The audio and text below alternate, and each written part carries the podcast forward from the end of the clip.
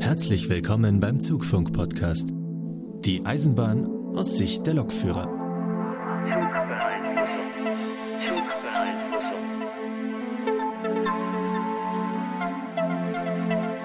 Hallo und herzlich willkommen zum Zugfunk-Podcast Folge 26. Mit dabei sind heute der Lukas. Ja, morgen. Und meine Wenigkeit, der Markus. Der Sebastian lässt sich entschuldigen. Er ist auch tatsächlich im Urlaub und nutzt die Zeit nicht für den Zugfunk-Podcast. Das ist schon äh, eine Frechheit eigentlich. Ja, Dreistigkeit. Finde ich jetzt auch nicht so gut. genau. Wir sollten mal Technik einführen, dass wir Fernschaltung machen können. Dann könnten wir ihn noch anrufen und äh ja, auf jeden Fall. das wäre es noch. Genau. Unser Thema heute soll das lang erwartete Thema LZB sein, Linienzugbeeinflussung. Aber bevor wir dazu kommen, kommen wir in unsere allzeit beliebte Laberecke. Wie ist es dir so ergangen in den letzten Wochen, Monaten? Es gibt ja andere Podcasts, die erscheinen wöchentlich. Da sagen mhm. die Leute immer, und wie war deine Woche so? Ja, also meine Woche wenn, das, wenn du mich so fragst, die war äh, ziemlich katastrophal. Hoch bei dir äh, auch. Ja, es, äh, ja, es war halt einfach ziemlich anstrengend. Also ich musste am, äh, also ich hatte Nachtdienst. Ich habe am äh, Montagabend mit dem Nachtdienst angefangen und am Donnerstagmorgen musste ich während meines Nachtdienstes auf einmal die Schicht tauschen. Ich hatte eigentlich eine relativ entspannte Schicht. Wir haben eine Schicht bei uns, die so aufgebaut, dass man einen Zug im Hauptbahnhof ablöst. Dann fährt man rüber nach Deutz, also einmal über den Rhein drüber, nach Deutz in den Abstellbahnhof. Dann macht man da Kopf, also man wendet. Dann fährt man zurück durch den Hauptbahnhof, also wieder auf die, auf die linke Rheinseite, fährt durch den Hauptbahnhof durch, in unseren Abstellbahnhof. Dann hat man da so ein bisschen Bereitschaft und so, muss dann seinen Zug vorbereiten. Dann fährt man morgens wieder nach Deutz rüber und stellt dann von da aus den Zug Richtung Aachen bereit. So. Also das ist so ein bisschen Hin- und Herfahrerei. Soweit so gut. Eigentlich eine sehr entspannte Schicht, weil man ist halt m, hm, einigermaßen viel unterwegs und äh, ja, ist halt immer sehr angenehm, weil da kann ich halt keiner anrufen, kannst du mal eben einen Dosto umsetzen, also ein Doppelshock Intercity oder kannst du mal eben eine Lok wegstellen oder vorbereiten oder hin oder her, sondern du bist halt immer unterwegs. Wenn du da. Darf ich jetzt eine doofe, ja. ähm, eine doofe Frage für einen Nicht-Ortskundigen stellen? Ja, bitte. Was ist der Hintergrund, warum man erst aus dem Hauptbahnhof rausfährt, in die eine Richtung, den Kopf macht und wieder in den Hauptbahnhof reinfährt, um dann da durchzufahren? Mhm. Ja, das Problem ist, dass es gemäß Streckenbuch verboten ist, mit lokgeschonten Zügen in Köln Hauptbahnhof zu wenden. Warum das so ist, also kann ich dir hundertprozentig nicht beantworten. So. Es wird immer nur gesagt, das ist deswegen verboten, weil Köln Hauptbahnhof als Bahnhof ein maßgebliches Gefälle hat, das so stark ist, dass Züge halt, wenn die nicht vernünftig gesichert sind, losrollen.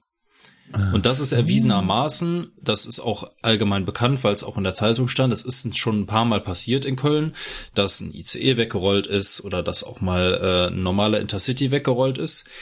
So heißt es auch von meinem Gruppenleiter. Ich habe den ja mal gefragt und er sagte, ja, Netz hat halt einfach gesagt, das machen wir nicht mehr, weil die Gefahr ist halt zu groß. Und offenbar vertraut man den Lokführern nicht, dass sie halt beim Wenden ihre Züge richtig sichern. Na, also offenbar vertraut man da da nicht darauf, dass die Vollbremsung so lange hält, bis man auf der anderen Seite angekommen ist. Und deswegen, weil das halt einfach von Netz aus verboten ist, mit diesen Zügen im Hauptbahnhof zu wenden, müssen wir halt nach Deutz rüberfahren, um da zu wenden. Das ist spannend. Ja, und da der Zug halt auch morgens wieder Richtung Aachen muss, muss ich auch wieder aus dem BBF rausfahren, durch den Hauptbahnhof nach Deutz und dann von Deutz aus zum Hauptbahnhof und den dann wieder bereitstellen. Moment, wo du es gerade sagst, kannst du noch mal sagen, von wo du, und zwar ganz langsam, von wo du da weggefahren bist, diese kurze Abkürzung mit drei Buchstaben? Der BBF? Genau, peinliche kleine Story.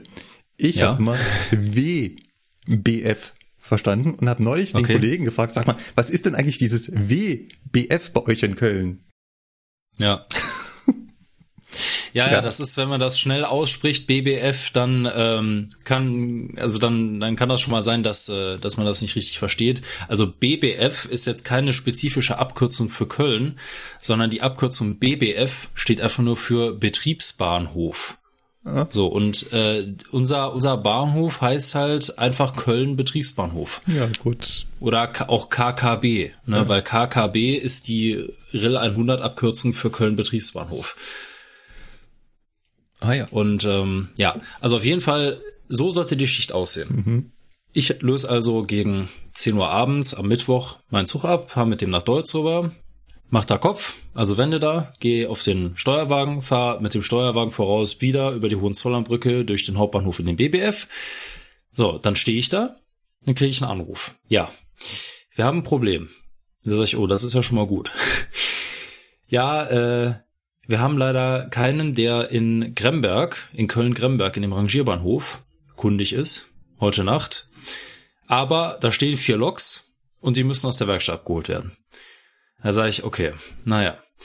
Du bist da kundig. Nicht, ja, ich bin da kundig. Und äh, dann sage ich, ja gut, ähm, dann muss ich das wohl machen. Ne? Dann hat das halt keinen Zweck. Ja, das wäre super. Okay. Ja, da habe ich mir gedacht, okay, kriegst ja hin. Vier Loks, kein Thema. Ne? Ich meine, holst du ab, dann bastelst du die da zusammen, fährst halt da weg und dann bist du irgendwann da. Ja, so viel zur Theorie. Ich fahre mit dem Taxi Richtung Gremberg und es fängt auf einmal an zu gewittern. Und ich dachte mir schon, hm, das ist jetzt äh, nicht so optimal. Ja, ich kam in Gremberg an, es hat in Strömen geregnet. Und ich musste vier Lokomotiven, die da alle an der Schiebebühne standen, und eine stand noch in der Werkstatt, die musste ich alle in einem Gleis hinstellen, zusammenbauen. Nächste holen. Hinstellen, zusammenbauen. Die nächste Lok holen, hinstellen, zusammenbauen. Und das halt mit vier Loks. Plus Wagenliste schreiben, ja. plus Bremszettel schreiben, plus Bremsprobe machen. Ich war Signas. Genau, ich wollte gerade sagen, das letzte Mal, als ein äh, Zugfunk-Podcast-Mitglied pitchnass war, ja. war er danach ausgefallen. Ja, das, äh, da kommen wir gleich zu. Auf jeden Fall, also man muss halt dazu sagen, ich war um äh, um halb drei morgens war ich da in Gremberg und ich bin um halb sechs planmäßig da abgefahren. Das Respekt. machen wir nie wenn wir, wenn wir da diese Gremberg-Tour haben, haben wir maximal zwei Loks und fahren mindestens eine Stunde vor Fahrplan schon raus. Ja, ich hatte aber vier Loks. Ich musste noch auf die eine warten, die in der Werkstatt war. Und das Problem war, diese Lok musste auch noch geschleppt werden. Das heißt also, ich musste mit meiner letzten betriebsfähigen Lok warten, bis ich die andere erstmal aus der Werkstatt geholt habe. Damit die letzte betriebsfähige Lok, die ich halt auch als arbeitendes Triebfahrzeug mitführen darf, damit die halt am Schluss ist. Musste ich halt erstmal die Lok, die nicht äh, arbeiten darf, halt in die Mitte packen. Ja. Und deswegen hat das so lange gedauert. Und äh, ja, dann hatte ich zwischendurch auch noch äh, aus irgendeinem Grund ist mir bei der Bremsruhe aufgefallen, eine Lok wollte nicht lösen. Warum auch immer. Da habe ich dann überlegt und überlegt und habe gedacht, hey, das kann doch gar nicht sein. Ne? Hab mal die Bremse ausgeschaltet, hat sich nichts getan. Bremszylinderdruck 4,2 bar. Dann habe ich irgendwann überlegt, ja, warum kann das denn liegen, ne? Und äh, ja, habe die direkte Bremse abgesperrt. Ja, dann war der Bremszylinderdruck weg. Hm. Warum die Lok das gemacht hat, keine Ahnung. Das war eine von den beiden geschleppten Loks, also die nicht aufgebügelt waren und nicht aufgerüstet waren. Ja. Warum Man die das hatte, keine ja. Ahnung, weil die andere hatte es nicht und bei der anderen habe ich genau dasselbe gemacht. Ja. Also, na, keine Ahnung. Auf jeden Fall, alle Loks haben gebremst, das war schon mal wichtig. Ja, und da bin ich halt um halb sechs losgefahren und dann haben sie mich aber auch zum Glück durchgeschickt mit grüner Welle. Ja, das war meine Woche. Und ich hätte mich am liebsten dann für den nächsten Tag krank gemeldet, aber ich kann sowas nicht übers Herz bringen. Ich kann mich nur krank melden, wenn ich auch wirklich krank bin. Und das war ich bisher tatsächlich noch nie. Also ich habe mich noch nie krank gemeldet, weil ich kriege, ich kann das nicht übers Herz bringen, zu sagen, hey, ich bin, ich komme jetzt nicht, weil äh, das war mir gestern zu viel. Ja.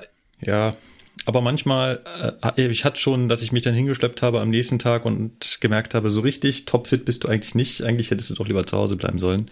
Mhm. Ja.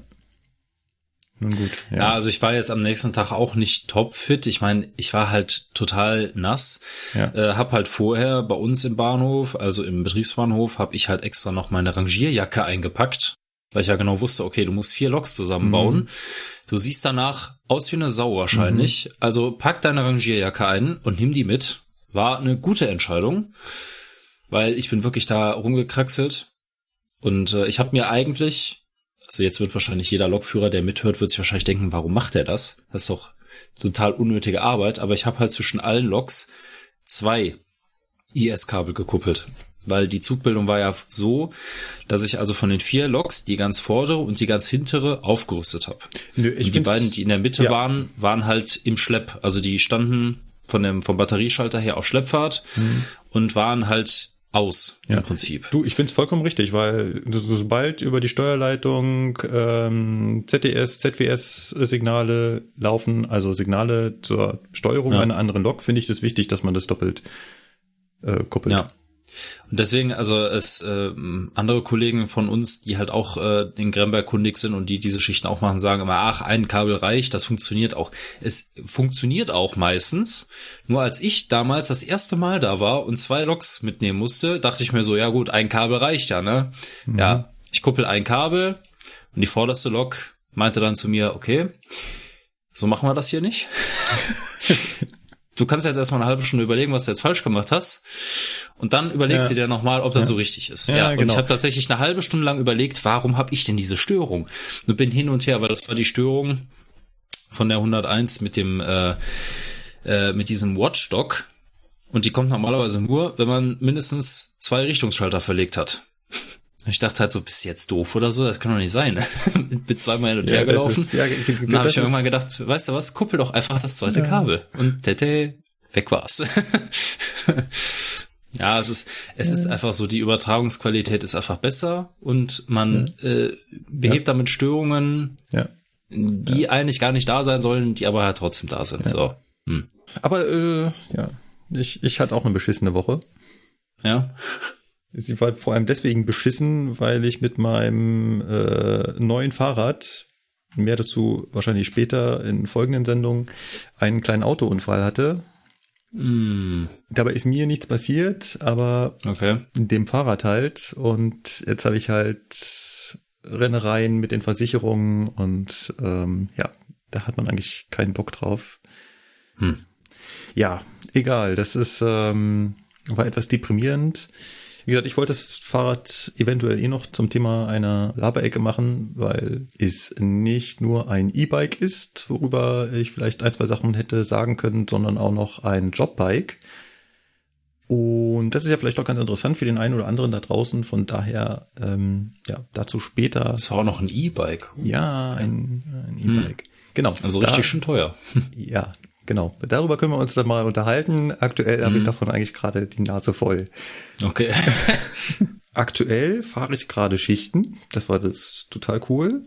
Ich habe hier also gerade zwei Wochen, ähm, sage ich mal, in Anführungszeichen frei von irgendwelchen ausbildungstechnischen Sachen.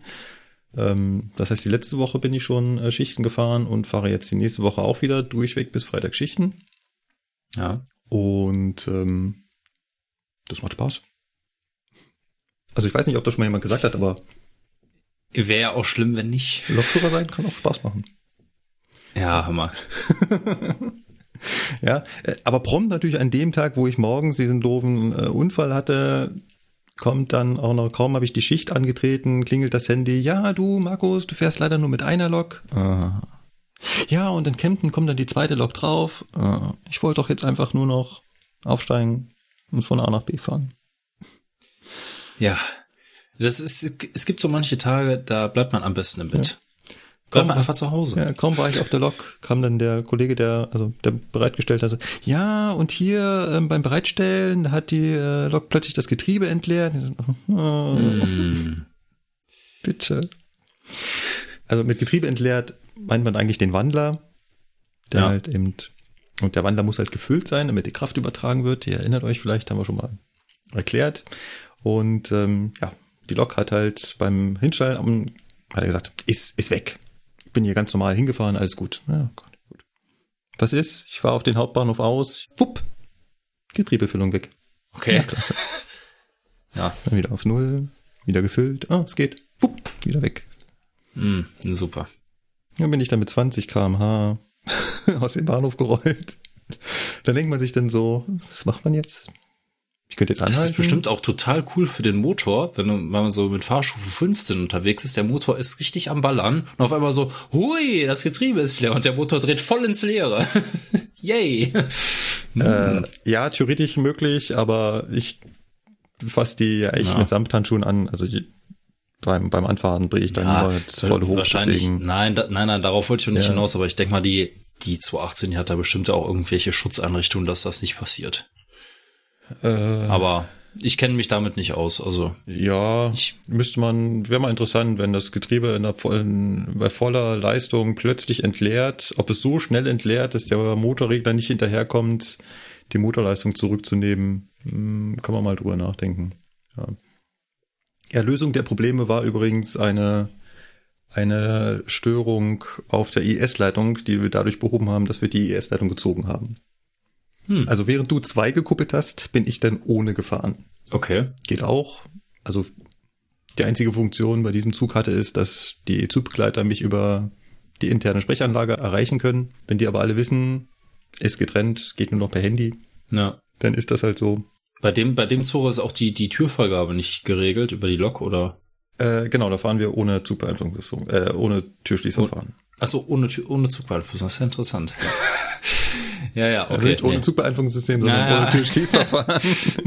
genau. Ich dachte gerade schon so, ah ja, wir fahren jetzt hier äh, ohne rum, ja, okay, alles klar. Aber natürlich Fahrplangeschwindigkeit, ne? Ja, ja. Ähm, genau, das sind die, das sind die Schweizer Wagen an der 18er. Und ah, okay. Ja, die Schweizer Wagen haben TB0 und die Lok hat auch TB0. Das ist aber untereinander nicht so hundertprozentig kompatibel. Da sind sie gerade bei, das zu mhm. Kriegen wir frag hin? mal, frag mal das nächste Mal Basti, was er von Schweizer Wagen hält. In Kombination mit unserer 101. Es könnte sein, dass er dann so ein bisschen nervös wird, aber ja, das ist, das ist aber, das ist wirklich ätzend.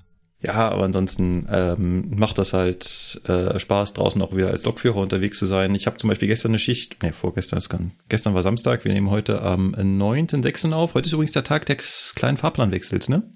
Hm. Müsste sein. Heute ist auch Tag des Eisenbahners. Oh, Mensch. Ja. Auf jeden Fall am Freitag hatte ich eine Schicht, ähm, da bin ich, war ich nur Hausmeister, habe ich mal nur Bereitsteller gespielt, bin nicht aus der Stadt rausgekommen und ähm, habe einen Euronight aufgestellt. Oh. Ja. Ich habe den aufgrund von dispositiven Angelegenheiten schon etwas früher bekommen. so okay.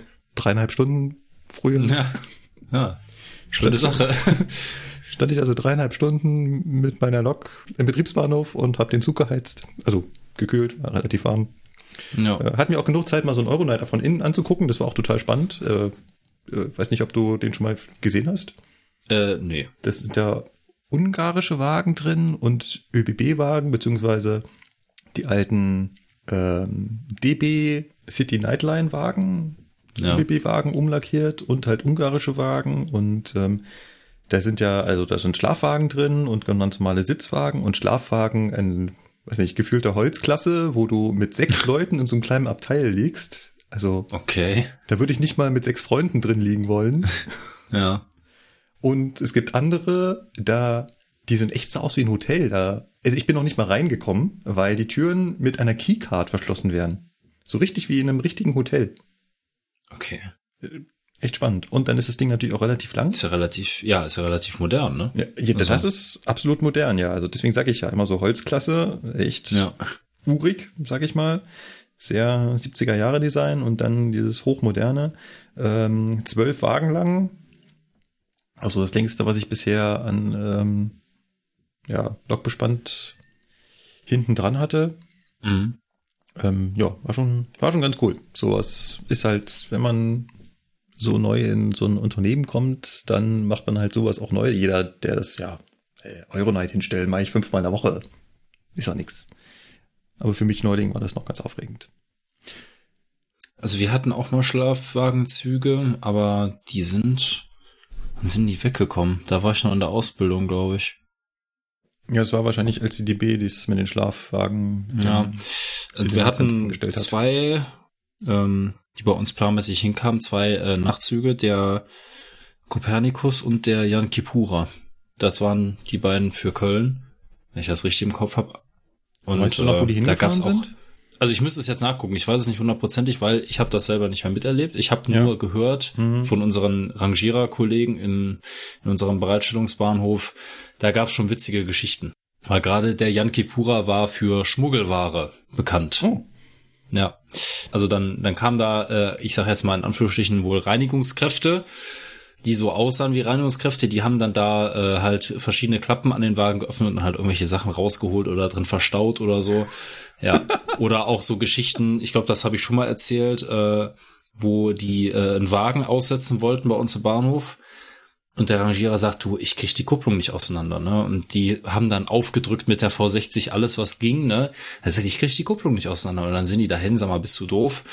Ne, der kann doch nicht sein, dass die Kupplung nicht auseinander kriegst. Ja, und was, Warum war es dann so? Ja, die, äh, das waren osteuropäische Wagen und das war eine Garnitur, die ist auch immer so gefahren und die haben die Gewinde von der Kupplung verschweißt. Die konntest du gar nicht trennen. Das ist ja, ja, geil. Warum auch immer. Keine Ahnung, ob die irgendwie Angst hatten, dass die, dass die Bahn die, den Wagen bei sich behält und sagt, das ist jetzt unser Wagen. Also, keine Ahnung, warum die das gemacht haben, aber die haben dann die Flex geholt und haben die Kupplung zerschnitten. Ja. Weil die gesagt haben, dieser Wagen fährt nicht mehr. Und der Zug fällt auch nicht aus deswegen, sondern wir flexen jetzt hier die Kupplung auseinander und da wird halt der andere Zughaken benutzt. Geil. Ja. Da habe ich dann auch gedacht, okay. Die Geschichte kann klar. ich noch nicht. Ja, ja, wir flexen unsere Wagen mhm. auseinander. Ja. ja. Das war, das war, meiner ist ja Richtung Ungarn gefahren. Ähm, mhm. Wie heißt die Stadt, die große in Ungarn? Budapest, richtig, danke. Ja. er ist nach Budapest gefahren und ein weiterer Zugteil Richtung Zagreb und ein weiterer Zugteil noch nach Venedig. Mhm. Und ähm, ach übrigens, ähm, nur zur Aufklärung, Dian Kipura war äh, der Euronight mit dem Laufweg nach Warschau. Ah, Warschau. Hä, was hat denn der für einen Laufweg? Oberhausen, Duisburg, Düsseldorf, Köln, Düsseldorf, Duisburg, Essen. What the hell? kommt aus Oberhausen nach Köln und fährt dann wieder zurück. Okay, egal. Ah, zwischen 2008 und 2014 existierte eine tägliche Verbindung zwischen Amsterdam und Warschau. Siehst du, dann fuhr der Yankee Pura schon gar nicht mehr über Köln. Ja. Hm. Naja. Ja. Äh, wo du sagst, ähm, lustige Geschichten. Ich stand ja auch dreieinhalb Stunden mit diesem Zug da und mhm. naja, auf der Lok habe ich irgendwann die Klimaanlage ausgeschaltet, die kämpfte eh mit sich, es war halt relativ warm. Außerdem ist es ja laut, wenn die die ganze Zeit bläst. Dann dachte ich mir, setze dich hinten rein in die Wagen. Die waren natürlich schön ja. runtergekühlt. Mach's mir da gerade gemütlich. Hör ich, hä? Ist jetzt gerade jemand eingestiegen? Oh, läuft da so ein Mann in Unterhemd und kurzer Hose vorbei. Oh, grüß dich. Okay. Lass ich mich aufklären. Die äh, ungarischen Zugbegleiter oder diesen Zug begleiten, die Bleimer hat einen Bord, während der ja. tagsüber steht. Ja, das kenne ich. Und der hat dann da angefangen, schon mal die Reservierungsschildchen wieder auszutauschen und alles aufzuräumen. Ja, das ist bei uns auch so. Weil bei uns wird ähm, tagsüber im Betriebsbahnhof der Nightjet 420, 421. Also der kommt als 420 Richtung Düsseldorf und fährt dann abends als 421 wieder von Düsseldorf Richtung Wien. Und weil in Düsseldorf kein Platz ist oder warum auch immer, fahren die den halt tagsüber, dann, wenn der morgens in Düsseldorf entladen wird, also die Autos und die Fahrgäste alle raus, fahren die den LR nach Köln. Dann steht der bei uns den ganzen Tag. Und dann fahren die den abends wieder LR nach Düsseldorf. Dann wird er dann wieder beladen. Genau, Leerreisezug. Und dann beginnt er da wieder. Er ist ein bisschen bescheuert, aber ja. liegt wohl daran, weil in ähm, Düsseldorf gibt es in den Gleisen, wo der stand, keine Zugvorheizanlage. Mhm. Das heißt also, die Lok musste immer aufgebügelt sein mhm. und eine dauerhaft aufgerüstete Lok, die dazu dient, einen Wagenpark zu beheizen, muss überwacht werden. Mhm. Das heißt also, da muss ständig jemand drauf sein. Ja. Ja, und das war früher eine Schicht von äh, den Kölnern. Die haben diese Leistung gemacht, dass die halt morgens den Zug in Köln abgelöst haben, haben den nach Düsseldorf gefahren, da entladen dann waren die den ganzen Tag über da in Düsseldorf. Dann haben die den abends wieder bereitgestellt in Düsseldorf, haben den beladen und sind nach Köln und hatten dann da Feierabend. Ja. Ziemlich entspannt, weil Fahrzeit insgesamt vielleicht eine Stunde. Der Rest davon rangieren und rumsitzen. ja, und deswegen schickt die den jetzt immer halt äh, nach Köln BBF, weil da ist halt Zugvorratsanlage und Rangierpersonal etc. Da muss halt keiner den Zug bewachen. Übrigens, der, äh, wir hatten ja gerade eben den Jan Kipura und der Kopernikus ist gefahren Amsterdam, Prag über Köln. Ah. Ja. Nur um das der Vollständigkeit halber jetzt mal äh, ne, zu sagen. Das hast du mir vorhin gerade so eine schöne Überleitung kaputt gemacht. Ich wollte sagen, apropos interessant, Ach, was auch interessant war, war das Eisenbahnbetriebsfeld, was ich besucht habe. Lukas, weißt du, was ein Eisenbahnbetriebsfeld ist? Ja. Ah. Ich wusste es vorher nicht. ja. Hast du mal eins gesehen? Also wart ihr mal in einem? Leider nein. Oh. Ich muss sagen, jeder, der noch nicht da war, hat was verpasst. Aber jetzt äh, müssen wir natürlich die Zuhörer aufklären, was das ist. Ein Eisenbahnbetriebsfeld ist quasi eine Modelleisenbahnplatte. Eine relativ große Modelleisenbahnplatte. Denkt sich jeder, hm, na gut, Modelleisenbahn, was ist jetzt daran besonders? Das Besondere ist, dass diese Modelleisenbahn mit echten Stellwerken verbunden ist. Das heißt, man steuert mit echten Stellwerken, also nicht mit Stellwerken, die draußen stehen, sondern halt eben mit dem, was in einem echten Stellwerk ist, Modelleisenbahnen. Das heißt, in so einem Eisenbahnbetriebsfeld steht zum Beispiel ein Drucktastenstellwerk. Das heißt, da gibt es einen Bedienplatz für den, für einen Fahrdienstleiter, wo ein Bahnhof abgebildet ist auf diesem Spurplanstellwerk. Und dieser Bahnhof ist quasi neben ihm als Modell. Und alles, was er auf seiner Bedientafel macht, wird auch im Modell abgebildet. Und wie auf einer Eisenbahn, Modelleisenbahnplatte so üblich, sind diese Bahnhöfe natürlich alle untereinander verbunden mit diesen gesamten Stellwerken und da kann man Eisenbahnbetrieb durchführen, so wie er draußen stattfindet. In so einem Eisenbahnbetriebsfeld können zum Beispiel Azubis zum Fahrdienstleiter so das System lernen, wie man ja, Eisenbahn steuert. Ich habe das jetzt im Rahmen meiner Ausbildung zum Ausbilder beim Fernverkehr besucht und ich war begeistert. Ist noch leicht untertrieben. Also es hat echt, echt Spaß gemacht. Wir waren in Darmstadt. Darmstadt ist eines der größten Eisenbahnbetriebsfelder, die wir so haben. Wir haben nicht viele. Es gibt drei große. Von den IS eins in Berlin, eins in Darmstadt und eins habe ich vergessen. Mm, das eine ist doch in. Also es äh, gibt es gibt auch noch kleinere, aber aber ist das von der Bahn? Ähm, nee, das, ne? Doch. In Darmstadt ist es von der Bahn? In Darmstadt ist es von der Bahn. Woanders okay. gibt es auch von der, von, von den Unis. Ähm, das in Darmstadt ist von der Bahn, wurde, wird betrieben von DB Training. Und ja. ist sehr groß. Wir waren knapp zehn Leute da in der Gruppe und haben nur die Hälfte dieser Eisenbahnplatte bespielt. Also wir mussten an irgendeiner Stelle, haben wir gesagt, hier ist die Welt theoretisch zu Ende. Aber eigentlich wäre noch viel, viel mehr und viel, viel mehr Stellwerke da gewesen. Dort gibt es also nicht nur Drucktasten, das heißt, ich habe gesagt, das sind keine Drucktastenstellwerke, sondern es ist ein Gleisbildstellwerk. Ja. Natürlich ist ähm, der ganze Teil, der danach kommt, also die ganze Relais-Technik, die ist natürlich nicht da. Das heißt, an diesem Bedienpult hängt unten ein Computer dran. Mittlerweile ist es ein Raspberry Pi. Und der nimmt quasi die Signale auf, beziehungsweise die Signale, die von der Strecke kommen, bildet er wieder in diesem Pult ab. Und ähm, genau, es gibt diese Spurplanstellwerke, das war ein DRS2 für die Insider. Dann gab es ein großes mechanisches Stellwerk, also so richtig mit diesen, ihr kennt es alles aus, aus den Bildern, diesen riesengroßen Stellhebeln für die Weichen und für die Signale sehr imposant. Das war sogar ein, ein, ähm, ein so großes, dass es einen Weichenwerterteil hatte und einen Fahrdienstleiterteil. Kurz als Hintergrund, so mechanische Stellwerke hatten ja eine begrenzte Größe, einfach aufgrund der Tatsache, dass man diese ganzen Stellaufträge ja mit Drahtseilen übertragen hat. Und das begrenzt natürlich die maximale Größe enorm. Deswegen bestanden größere Bahnhöfe dann aus vielen einzelnen Stellwerken. Und das hat man halt aufgeteilt in Weichenwärter. Wie der Begriff schon sagt, hat halt quasi mehr oder weniger auf die Weichen aufgepasst. Und es gab halt einen Fahrdienstleiter. Und das war auch so beispielhaft dort, dass es halt einen Fahrdienstleiterteil gab und einen Weichenwärterteil. Und es gab noch ein elektromechanisches Stellwerk.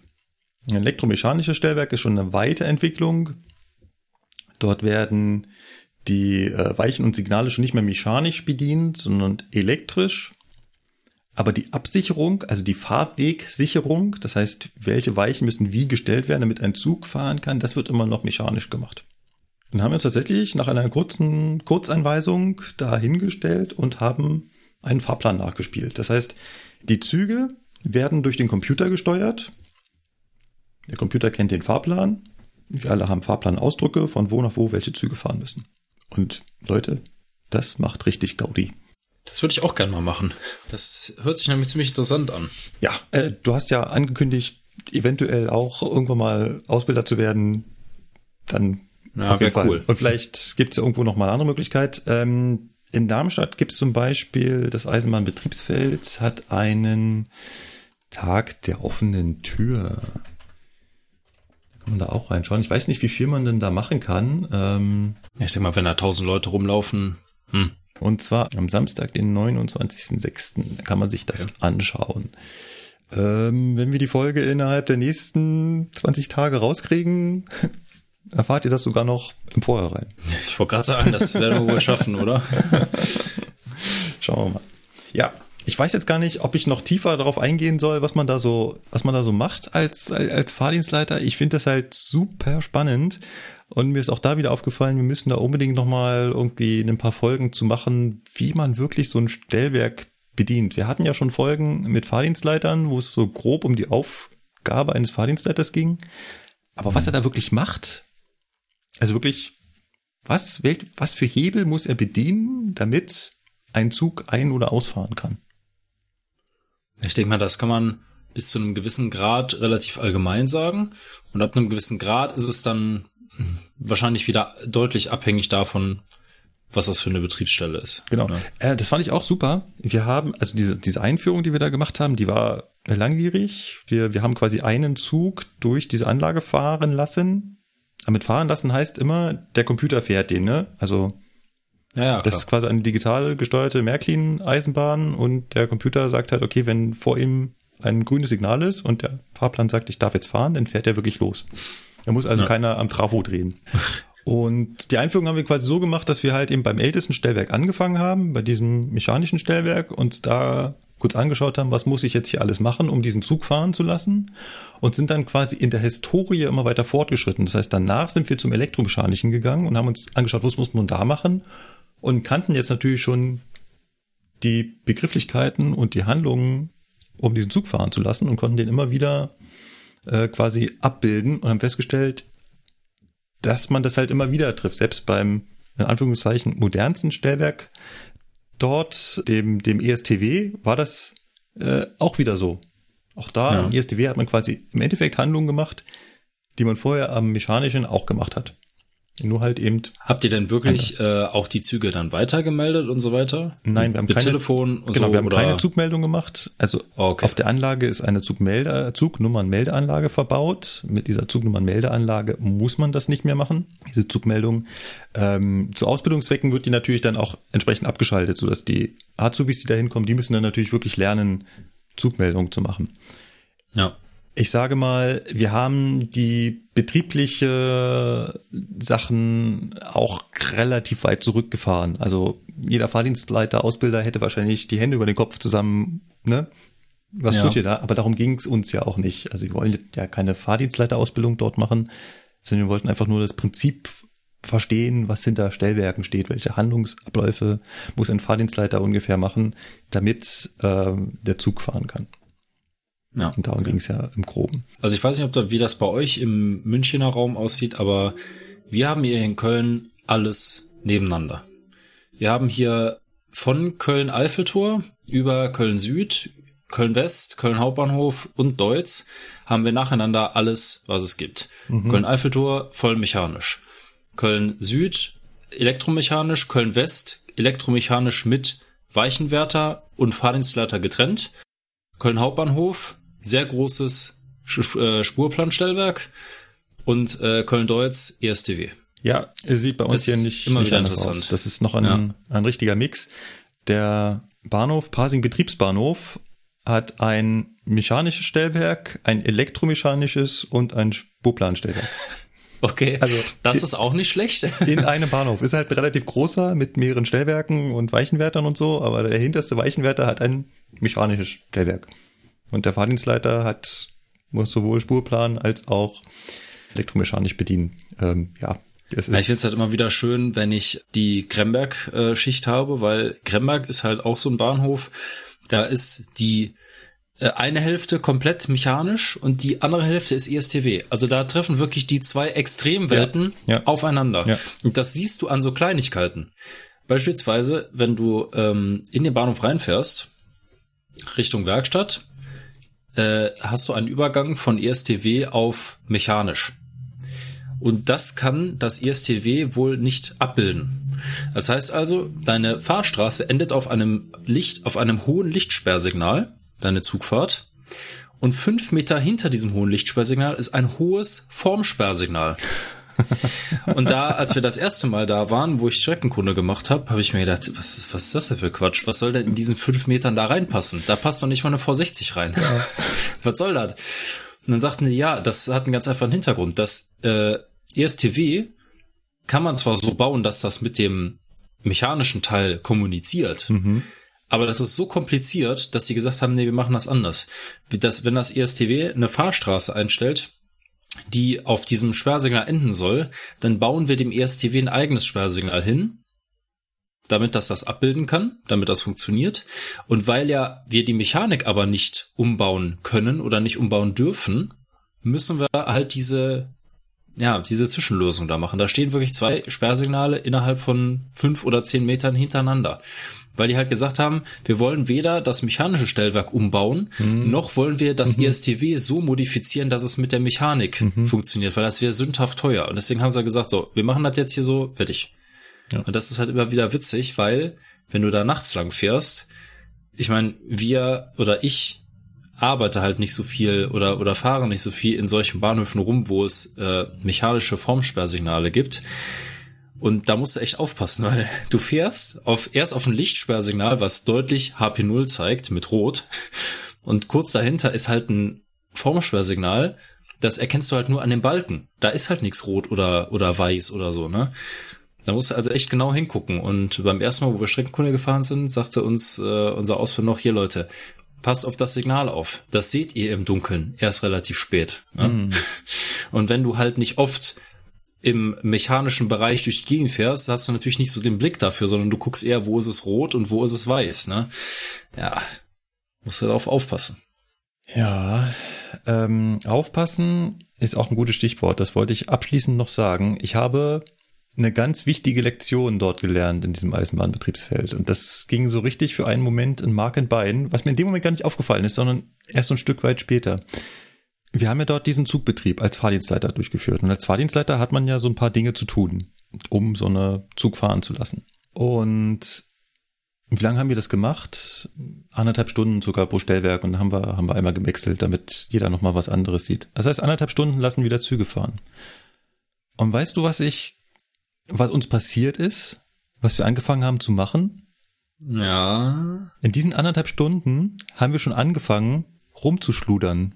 Oh oh. Ja, ja, der Zug ist ja schon eingefahren, da können wir ja die Fahrstraßen, also der Zug bewegt sich, können wir ja die Fahrstraßenverriegelung schon zurücknehmen. Oh oh. Ja, Markus. Das ist, das, das ist, ist schlecht. so böse. Ja. Also, man muss da, ich meine, rein technisch geht das halt. Ne, wenn der Zug an der Stelle vorbei ist, kannst du die Fahrstraßenverriegelung einfach zurücknehmen. Eigentlich sollte das aber erst machen, wenn der Zug wirklich vollständig zum Stehen gekommen ist. Und da fängst du halt ja, allein schon an der Stelle haben wir angefangen halt, weil wenn du das schon zurückgenommen hast, dann kannst du schon den nächsten Auftrag anfordern und alles sowas. Naja, es ist äh, gefährlich. Das ist echt, echt böse. Sage, wir haben das anderthalb Stunden gemacht und haben schon damit angefangen. Dann stelle ich mir mal vor, dass ich da Monate, Jahre drauf sitze und mich dann immer noch Schritt für Schritt dazu zwingen muss, nein, ich fasse diesen Hebel erst an, wenn ich zu 100% gesehen habe, dass dieser Zug steht. Ja. Ich lasse das mal so dahingestellt. Das ist wirklich nur meine persönliche Erfahrung, aber. Ja, aber das ist auch, glaube ich, äh, so, ein, so ein Nachteil an den mechanischen und elektromechanischen Stellwerken. weil da hast du unmittelbar noch Einfluss darauf. Bei den Drucktastenstellwerken, also bei den Spurplanstellwerken und bei den ISTWs, da äh, macht das Stellwerk das ja selber. Also da ja, stellt das Stellwerk selber fest, ist jetzt die Fahrstraße, ja, ich, kann ich die jetzt auflösen, ja oder nein? Bei diesem ne? speziellen Fall hast du vollkommen recht, aber da wird es bestimmt andere Handlungsabfolgen geben, wo die Vorschrift etwas explizit vorsieht und man selbst weiß, ich kann nicht das solche abkürzen, ist doch schon. Mhm. Ja, ja gut. Ja. Ich sag nur, das wirklich, ist halt, man wirklich. erwischt sich so schnell dabei und das, das hat mich erst, das hat mich echt erschreckt. Ja. Und gut.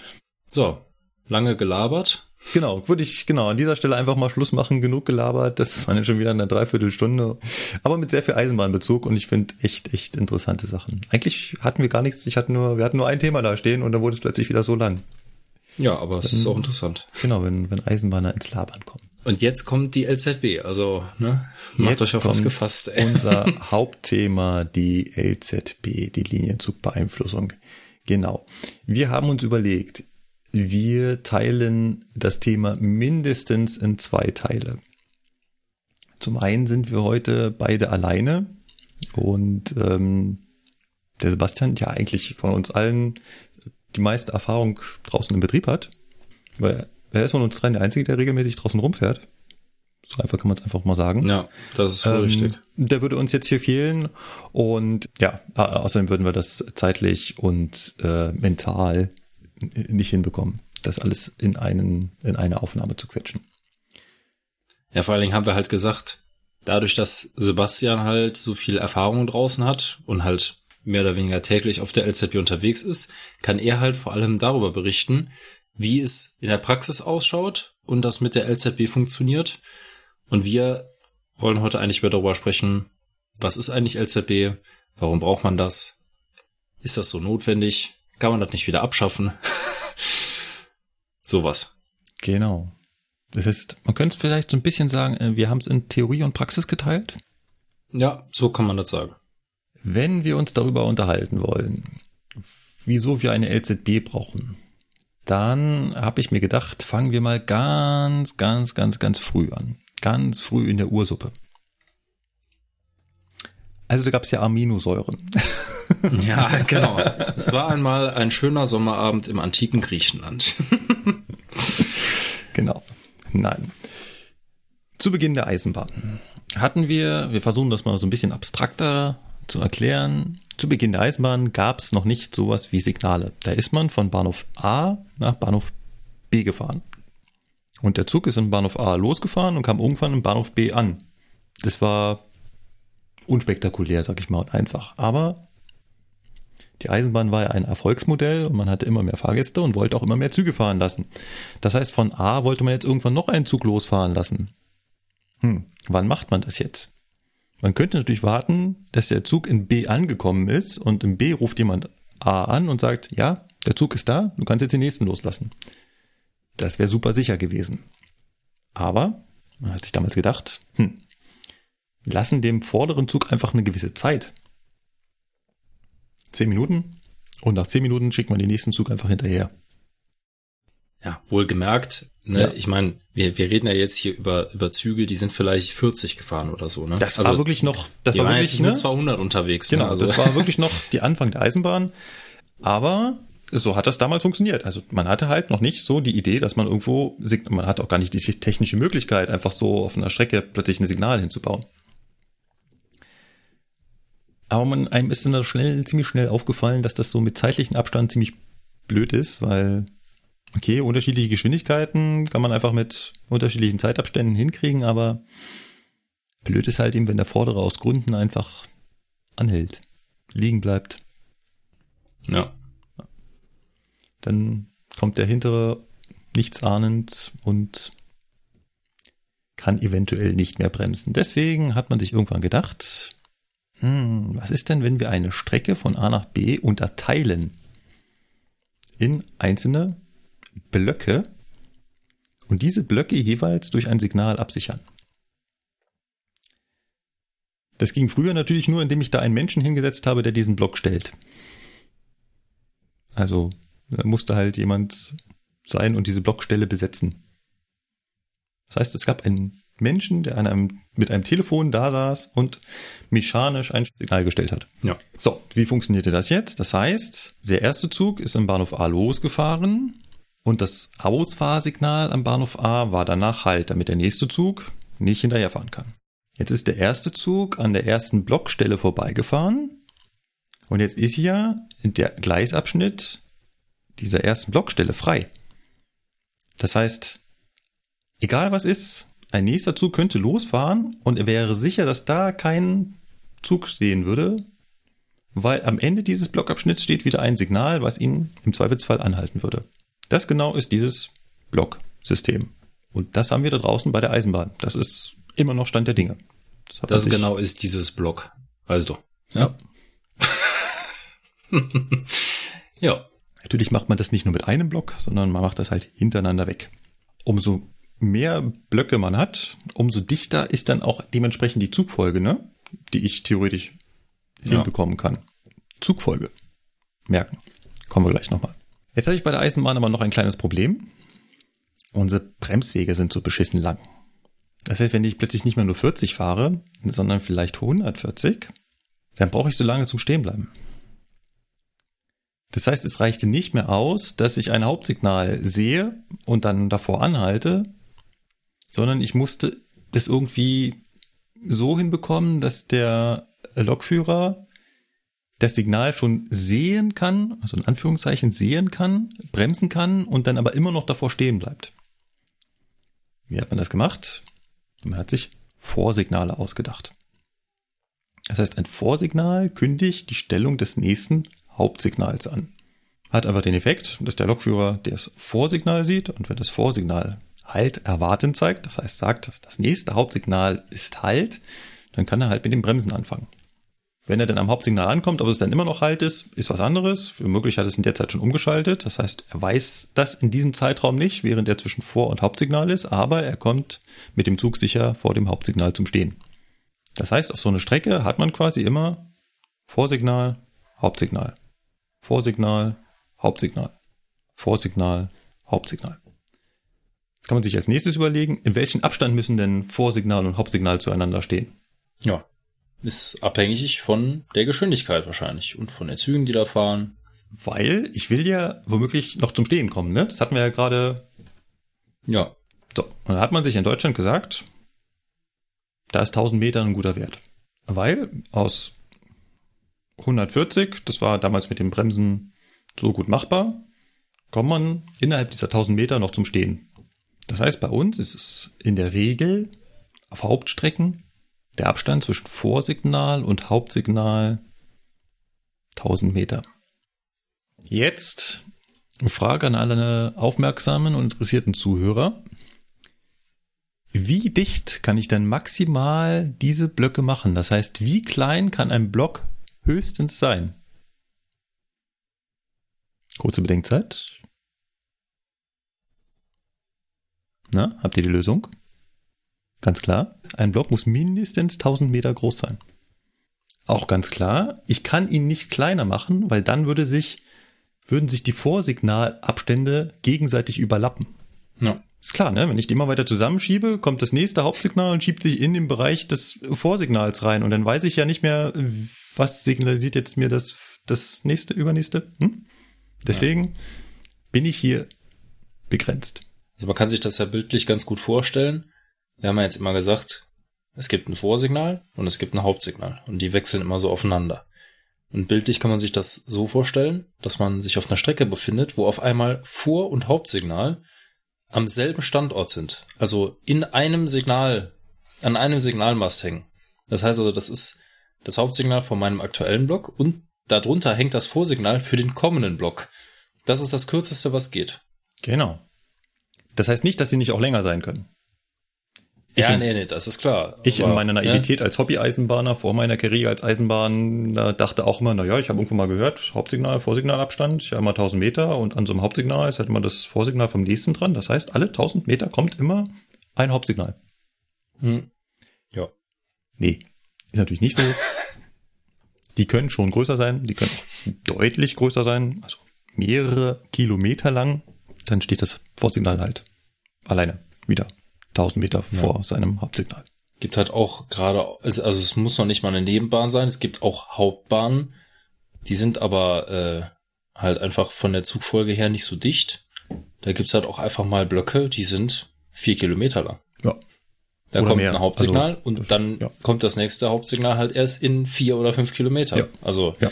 Ne? Jetzt schreitet die Eisenbahn immer weiter voran, aber irgendwann im Raum der 60er Jahre hatte man ja eigentlich, also da war die Eisenbahn halt eine Erfolgsgeschichte. Ne? Und die Technik wurde immer besser. Und vor allem wurden die Züge immer schneller. Man konnte mittlerweile schneller als 140 fahren, konnte sogar 160 fahren. Das heißt, mittlerweile konnte man schneller fahren, als man sicher innerhalb dieses Vor-Hauptsignals Abstand zum Stehen kam. Das, das war ja mal kalkuliert auf 140 kmh. Was war die Lösung, damit man schneller fahren konnte? Also damit man dann plötzlich 160 fahren konnte? Äh, also ich hätte jetzt darauf getippt, ähm, zweiter Mann. Ja. Auf der Lok. Klar. Ja. Man hat einen zweiten Mann daneben gesetzt. Und der hat dann quasi aufgepasst, dass der erste Mann genau das macht, was die Signale sagen. Und auch rechtzeitig darauf reagiert. Das war die Lösung damals, um schneller fahren zu können. Deswegen äh, sind viele Eisenbahnfahrzeuge, kann man sich eigentlich auch fragen, warum ist denn da eigentlich immer noch so ein zweiter Sitz? Ich meine, ihr seid doch immer alleine, aber das ist immer, wenn ich hier so eine E-Lok der Baureihe 120, 101, selbst ja. die ersten ICEs haben immer einen prominenten, also nicht so einen Hilfssitz, sondern so richtig so einen prominenten Sitz. Selbst unsere Lok von unserem Doppelstock Intercity hat auch einen richtigen Sitz. Klar, ist ganz praktisch so wenn man Streckenkunde fährt oder in der Ausbildung, dass der Ausbilder was zum Sitzen hat. Ähm, ursprünglich war das aber nicht dafür gedacht. Die ursprüngliche Idee dahinter ist eines Triebfahrzeugbegleiters. Ja. So. Aber die Fahrzeuge wurden immer besser. Und selbst Dampfloks konnten eigentlich schneller fahren als 160 kmh. Da war 200 drin. Aber jetzt habe ich ja ein Problem. Ich komme nicht mehr in diesem Abstand zum Stehen. Das heißt, ich würde sehen, dass mein Vorsignal sagt, oh, ich soll anhalten. Wie sagt ein Azubi bei mir immer so schön, er reißt dann alles vom Tisch. Sprich, Schnellbremsung, alles anhalten. Aber ich komme halt nicht mehr vor dem Hauptsignal zum Stehen. So, jetzt kann man sich natürlich Sachen überlegen, wie man das umgehen kann. Mögliche Lösung, ganz einfach. Abstände vergrößern. Genau.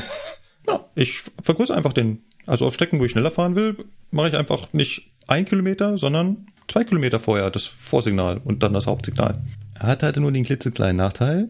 Ihr erinnert euch, Zugfolge, umso mehr Abschnitte, umso kleiner ich sie kriege, umso mehr Züge kriege ich darauf. Wenn ich jetzt die Abschnitte plötzlich doppelt so groß mache, weniger Züge. Und das nächste Problem, die bis dahin aktuelle Sicherungstechnik. Das heißt, die punktförmige Zugbeeinflussungsanlage, die war mit allen ihren Werten darauf ausgelegt, dass ich halt im 1000 Meter Maximalabstand habe.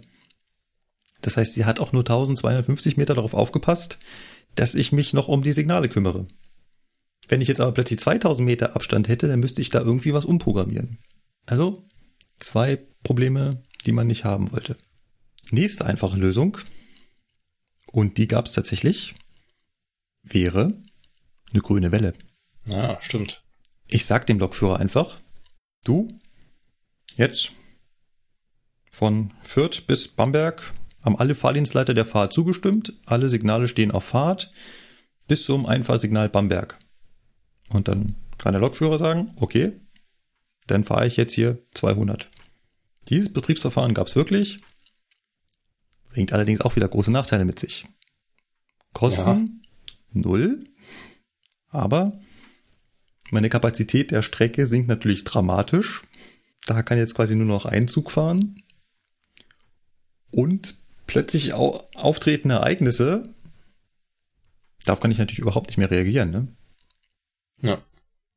Also wenn so ein Signal dann aus Gründen auf Halt fällt, dann schießt der Zug da meilenweit drüber. Aber gab es. Wenn man dann doch ein bisschen Geld in die Hand nehmen könnte, dann könnte man ja auf die nächste Idee kommen. Auch folgendes gab es, und zwar eine Vor Vorsignalisierung. Okay. Ne? Also wenn man, ich stelle einfach vor das Vorsignal noch ein Vorsignal, was ich markiere, dass es nicht das Vorsignal zum nächsten Hauptsignal ist, sondern das Vorsignal zum nächsten Vorsignal. Oh Gott. Ist im, also im Wesentlichen wird dieses Prinzip aktuell draußen auch angewendet. Nicht bei hohen Geschwindigkeiten, aber wenn man besonders kleine Abstände, besonders kleine Blockabstände hat, oder, wo der Zug aus der vollen Fahrplangeschwindigkeit nicht mehr zum Stehen kommen würde, dann kann man im Blockabschnitt vorher die Geschwindigkeit einfach reduzieren. Dann kriegst du also eine Geschwindigkeitsreduktion. Ach so, ich wollte gerade sagen, ich, ich konnte dir jetzt auch gerade nicht folgen. Ich dachte gerade so, hey. Ja, aber das hast du sicherlich schon mal äh, irgendwo gesehen, dass du an einem, wirst an einem Blocksignal runtergebremst und weil halt das darauffolgende Signal erst halt ist. Ja. Weil halt der Signalabstand zu gering ist. Das ist eine Variante, die kann man machen.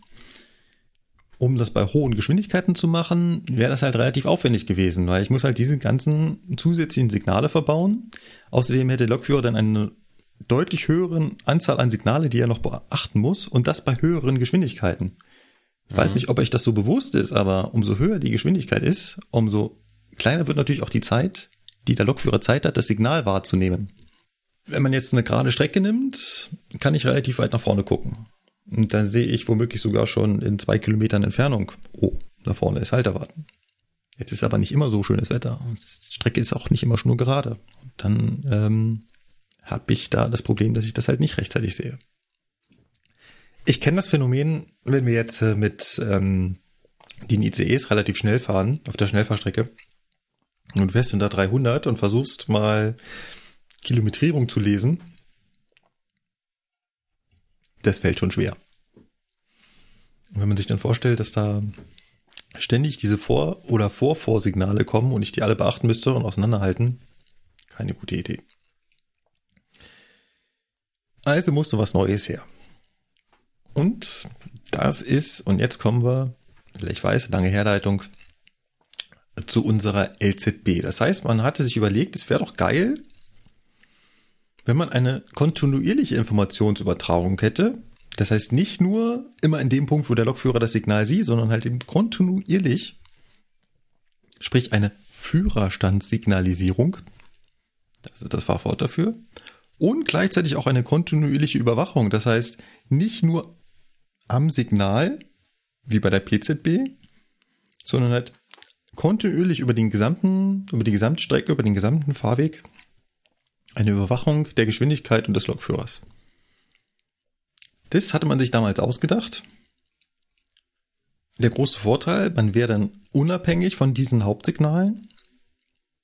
Man wäre kompatibel zur bisherigen Infrastruktur, das heißt, Fahrzeuge, die nicht mit dieser neuen Technologie ausgestattet wären, könnten diese Strecke immer noch befahren. Und Fahrzeuge, die mit dieser neuen Technik ausgestattet wären, könnten diese Strecke dann halt dementsprechend schneller befahren. Jetzt weiß ich nicht. Habt ihr vielleicht eine Vorstellung, wann glaubt ihr denn, dass so eine Technologie in der Entwicklung war? Tatsächlich hat man schon in den 20er Jahren des 20. Jahrhunderts so eine Technik entwickelt. 20er Jahre, da wurde das Kino erfunden. Erinnert euch? Goldenen 20er? Das ist äh, Stummfilmzeiten. Und damals hat man schon darüber nachgedacht, wie das funktioniert, dass man diese Informationen halt kontinuierlich an den Lokführer überträgt. Die Entwicklung der modernen LZB begann in Deutschland dann allerdings erst in den 50er Jahren. Und 1963 waren die ersten 200 kmh Fahrten mit dieser kontinuierlichen äh, Überwachung und Informationsübertragung tatsächlich unterwegs, und zwar zwischen Bamberg und Forchheim. Und 1965, das hat man vielleicht schon mal gehört, fanden so eine Art Präsentationsfahrten zwischen München und Augsburg statt. Damals war internationale Verkehrsausstellung. Oh, internationale Verkehrsausstellung. Okay. Zu dessen Anlass hatte man damals dort diese Präsentationsfahrten. Und das war, ich finde den Begriff so toll, Cutting Edge Technologie. Das war wirklich top notch. Das ging nicht besser. Das war das, das war das, was man damals mit der Technik hat hinbekommen können. Das war top-notch. Ja. Das, ja, das, ist halt auch so. Das, das wäre so, als wenn heutzutage ein Zug mit äh, künstlicher Intelligenz und Augmented Reality und äh, VR fahren würde. Ist so. Das war wirklich, ja. das war ein Stück weit seiner Zeit voraus. Die Bauform damals, es wurde von Siemens hauptsächlich entwickelt, nannte sich LZB 100. Ich habe hier ein paar der Daten von einem Blog-Eintrag vom EcoRay. Wir werden ihn natürlich verlinken. Und er bezeichnet es da als aus heutiger Sicht finstere Zeiten. Damals waren die Streckenzentralen und die Fahrzeuggeräte in Transistortechnik mit Ringkernspeichern gebaut. Lukas, weißt du, was ein Ringkernspeicher ist? Äh, sagen wir mal so, ich habe dieses Video, habe ich mir von ihm angeguckt, beziehungsweise ja. angehört. Ja. Und als das Wort Ferritkern auftrat, ja. war ich raus. also bei mir geht die Computerzeit los, als es schon Mikroprozessoren gab. Genau. Und alles, was davor war, keine Ahnung, wie das funktioniert. Keine Ahnung.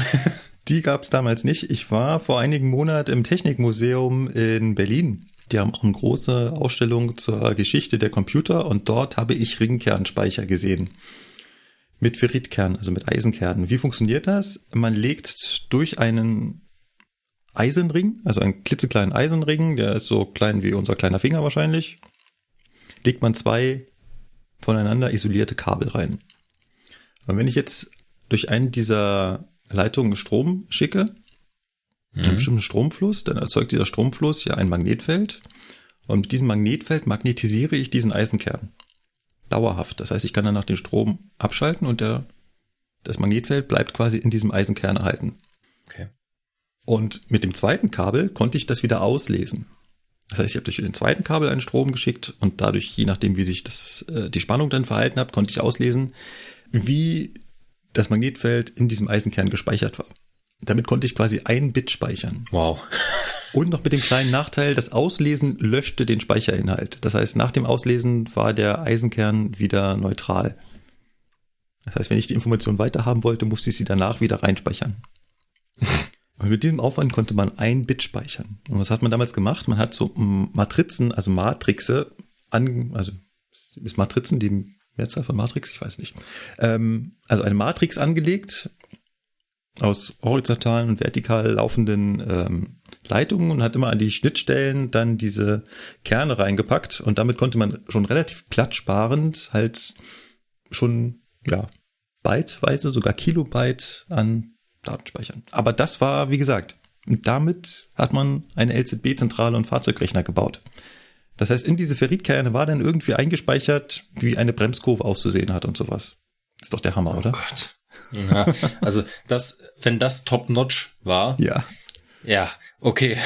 Ich meine, du musst Gut, wir reden ja von 1965, ne? Also beziehungsweise 1963, wo die ersten oder 63, ja, 1963. Ja, 1963 war äh, eine LZB-Streckenzentrale wahrscheinlich auch so groß wie der Kölner Hauptbahnhof, während das heute ein Computer ist. Das ist schon ein kleiner Unterschied. Ja, ich meine, ich habe es ja beim Eisenbahnbetriebsfeld gerade schon gesagt, da war ein Raspberry Pi und hat das Stellwerk simuliert. Ja, ja ich meine, gut, bei LZB ist das ja so, da kommen wir vielleicht heute noch zu, sonst spätestens äh, beim nächsten Mal.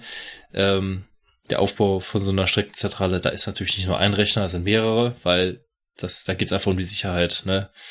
Aber da kommen wir noch drauf. Genau, das äh, Stichwort ist hier das 2 aus 3 Prinzip. Das war also 1965, nannte sich LZB 100, gibt ein wunderschönes, mehrere wunderschöne Video von diesem Kollegen Ecoray, der sogar die LZB 100 da sehr detailliert erklärt. Also wer da tief einsteigen will, da reinschauen. Wirklich sehr, sehr interessant. Aber die Zeit ging natürlich weiter und man hat das System weiterentwickelt, weil es war schon sehr fehleranfällig. Also wirklich zuverlässig lief das nicht. Es waren alles nur Probebetriebe und Tests. Also wirklich im Regelbetrieb sind sie damit nicht gefahren.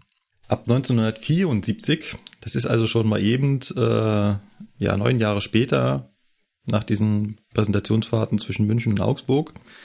1974 gab es dann die Weiterentwicklung dieser Technik von der Firma Standard Electric Lorenz. Lorenz hat man vielleicht schon mal gehört. Die Firma gibt es im Prinzip heutzutage auch noch. Allerdings gehört sie jetzt zu Thales. Thales kennt man. Thales baut Stellwerke. Ja.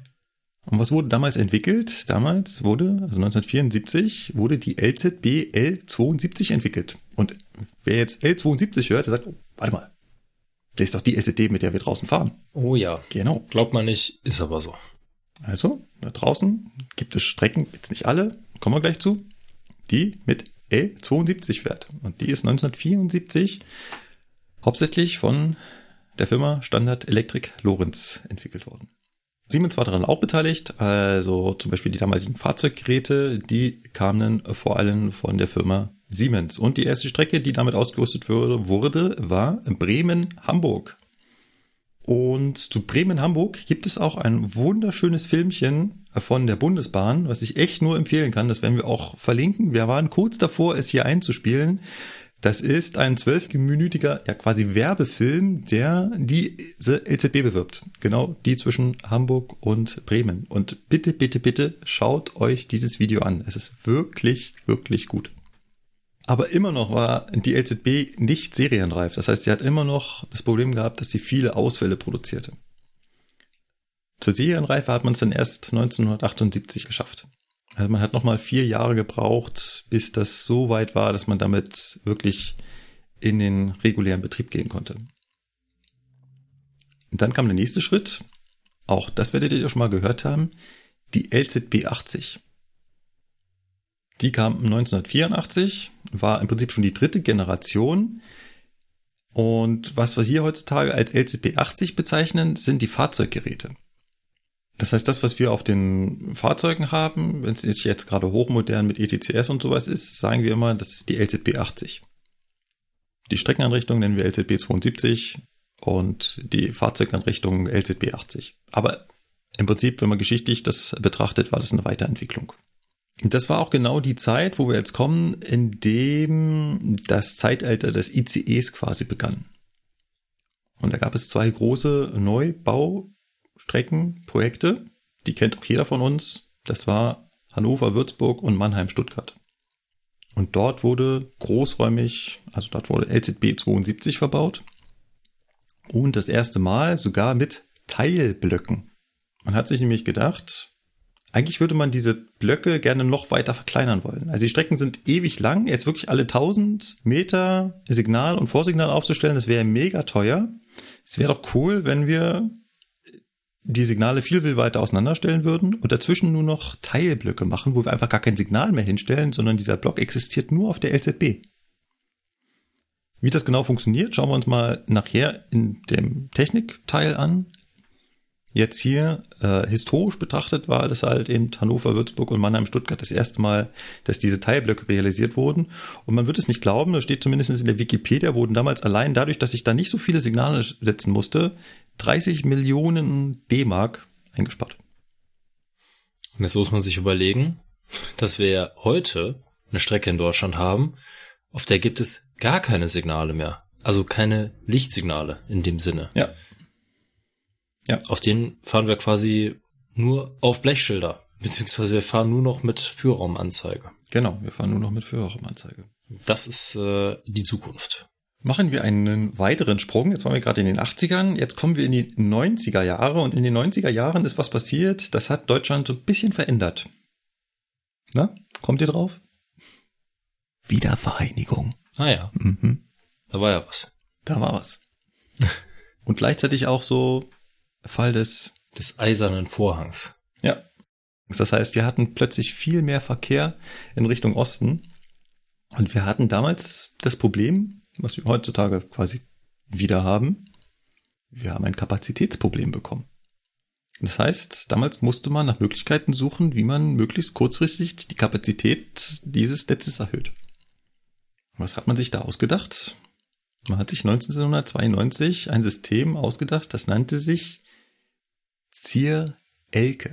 C-I-R und der weibliche Vorname Elke. Heißt? Computer Integrated Railroad, Erhöhung der Leistungsfähigkeit im Kernnetz der Eisenbahn. Ja. Ich liebe diese Abkürzung. Die ist so herrlich. Genau. Wer sich das ausgedacht hat. Äh. Ja. Ähm, ist übrigens ein Apronym. Ah. Also wenn man eine Abkürzung so gestaltet, dass es ein bereits existierendes Wort ergibt, dann ist es ein sogenanntes Apronym. Ah, okay. Hier lernt man was, ne? Im Zugfunk. Ja, ja. Wie hat man das gemacht? Was konnte CRL besser? Also zum einen hatte man natürlich deutlich bessere Computer mittlerweile, ne? Wir sind jetzt hier bei Mikroprozessoren. Ja, ich wollte gerade sagen, wir sind jetzt hier angekommen bei hier LZB 80, ne, unsere Fahrzeuggeräte. Es ist schön detailliert aufgeschrieben, was da für Prozessoren drin waren. Mhm. Also wir reden jetzt hier nicht von High-End-Rechnern, äh, sondern das, ja, Intel Pentium M. Ja. Der kann jetzt nicht äh, das Ende der Welt berechnen, aber der kann halt so ein bisschen vor sich hin rechnen. Genau. Also angefangen hat es bei der LZB 80 laut dem Wikipedia-Artikel mit dem Intel 8085. Könnt ihr euch ja mal, wer sich interessiert, das würdet ihr heutzutage nicht mehr für, einen, für eine CPU halten. Ja, das ist halt wirklich, äh, ja, ja. überschaubar. Genau. Der Intel 80386, das war meiner. Mein erster. Ja? Ja, den hatte ich, ich, mein oh, wow. oh, oh, Computer. Der war auch in der LZB 80 verbaut. Ja, und irgendwann kam dann Intel Pentium M. M übrigens für Mobile. Das war der mhm. Mobile-Prozessor. Ja. Aha, siehst du? Gut, äh, weg von der äh, Computergeschichte hin zur Geschichte der Eisenbahn. Wir sind also im Jahr 1992, denken uns die Erhöhung der Leistungsfähigkeit im Kernnetz aus und schaffen das zum Beispiel durch eine Verdichtung der Blöcke, einen sogenannten Hochleistungsblock, den man da einführt. Das heißt besonders dicht hintereinander verlegte Blöcke. Und zum Beispiel Weichenausdehnung kannte die CRLke oder CE, wie man es kurz sagt. Weißt du, was Weichenausdehnung genau bedeutet? Äh, Spontan wahrscheinlich nicht. Ich habe es auch erst kapiert, nee. als ich wieder nachgelesen habe. Und zwar, ja. wenn man auf einer klassischen Eisenbahn eine Weiche befahren möchte, in einem abzweigenden Zweig. Abzweigen, abzweigen okay, also das ist doch das, was ich im Kopf hatte. Okay. Genau. Äh, dann brauche ich dafür eine geringere Geschwindigkeit. Ist klar, ne? Wenn ich gerade durchfahre, kann ich schneller fahren, aber wenn ich abzweigen will, brauche ich eine geringere Geschwindigkeit. Ja. Diese geringere Geschwindigkeit wird mir durch ein Signal normalerweise signalisiert. Dieses Signal steht natürlich nicht direkt vor dieser Weiche, sondern meistens viel weiter davor. Weil erstens brauche ich noch einen Sicherheitsbereich und zweitens gibt es da womöglich ja mehrere Weichen. Und diese Geschwindigkeit wird mir natürlich auch vorsignalisiert. Als Lokführer habe ich dann die entsprechende Geschwindigkeit zu erreichen am Hauptsignal, auch wenn die Weiche, die ich eigentlich langsamer fahren will, erst weit weiter dahinter kommt.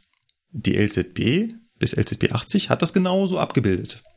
Sie hat nichts anderes gemacht, als genau das wiedergegeben, was der Lokführer bis dahin auch gemacht hätte. Er hat also den Lokführer bis an dieses Signal mit der höheren Geschwindigkeit und ab da mit der niedrigen Geschwindigkeit fahren lassen. So. Und jetzt könnte man sich ja überlegen, hm, wenn ich ja schon eine kontinuierliche Überwachung habe und Informationsübertragung, dann könnte ich den Zug doch eigentlich bis zu dieser Weiche schneller fahren lassen. Und erst ab dieser Weiche. Langsam. Und das nennt sich Weichenausdehnung. Und das konnte die LZBCE. Das ist schon eine tolle Sache. Ja, genau. Das erste Mal, dass man dieses System angewendet hatte, war 1995 und zwar ging die Strecke von Freiburg nach Basel. Und damals hatte man dort wirklich also eine CE1-Strecke in Betrieb. Auch so etwas, was ich in meiner Ausbildung noch anders gelernt hatte. Uns hat man mal beigebracht, nein, CE1 gab es nicht. Es hat mit CE2 begonnen. Hm. Mhm. Es gab CE1. Aber die Weiterentwicklung ließ nicht lang auf sich warten. Und zwar hatte man dann ein neues Großprojekt. Eine neue Schnellfahrstrecke, die man baute. Welche war das? Ja, die beste Schnellfahrstrecke. Unsere Schnellfahrstrecke, Köln-Rhein-Main. Genau. Übrigens, kleiner Fun Fact, man hatte damals, als man die äh, Köln-Rhein-Main-Strecke plante, eigentlich vor, sie mit ETCS auszurüsten. Ja. Hat nicht sollen sein, ETCS war einfach noch nicht so weit. Ja. Nee. Dementsprechend musste man dort ähm, wieder auf die LZB äh, zurückgreifen. Allerdings hat das, hätte das nicht funktioniert, so wie man sich das damals gedacht hat. Also man konnte mit der LZB L72 CRLK1 nicht diese Köln-Rhein-Main-Strecke ausstatten, weil zum Beispiel die äh, CE1 nur 250 als Maximalgeschwindigkeit kannte. Man wollte aber mit seinem neuen tollen ICE 3 äh, da 300 fahren. Ja, Hammer. Muss ja auch. Muss ja auch, ne? Das heißt, da musste man was anpassen. Dementsprechend hat man einen neuen Standard geschaffen, eben schon angeteasert, aus CRLK 1 wurde CRLK 2. Und die konnte plötzlich 350 könnte sie theoretisch fahren. Die kann Wirbelstrombremsen ansteuern bzw. freigeben. Mhm. Sie ist für eine stärkere Steigung und Gefälle ausgelegt. Das heißt, was die LZB kann, da können wir nochmal äh, wahrscheinlich dann in der nächsten Folge zu, sie kennt das Streckenprofil. Und wenn es bergauf geht, dann kann ich natürlich die Bremskurven viel, viel steiler machen, weil der Zug kann ja viel, viel schneller anhalten. Die Schwerkraft ja. hilft ja plötzlich nach. Das ist echt eine coole Sache. Ja, kann man, kann man also, als Lokführer auch beobachten. Also. Ja, also die Tatsache, dass die LZB die Streckentopographie berücksichtigt, mhm. ist eine sehr, sehr tolle Sache. Mhm. Genau. Dann habe ich ja eben gesagt, können wir jetzt schneller fahren. Wenn ich schneller fahren kann, brauche ich natürlich auch einen weiteren Blick nach vorne. Ich muss also viel, viel weiter vorausschauen können. Das heißt, die alte CE konnte nur 9900 Meter, beziehungsweise die LCP L72 auch 9900 Meter. Die neue kann maximal 35 Kilometer nach vorne schauen. Ja. Das ist deswegen interessant, weil ich also mir ist es noch nicht passiert. Aber es gibt viele Streckenrückführer von uns, die berichten, boah, ich hatte heute wieder 34 Kilometer Vorausschau auf der LZB. Und das ist, ne, wenn man das, also Markus, du hast ja jetzt erzählt und jetzt denken die meisten Hörer, ja, okay, hat er ja gerade erzählt, ist ja, ist ja machbar, ja. Aber es ist im Regelbetrieb eigentlich gar nicht, ja, ist nicht umgesetzt.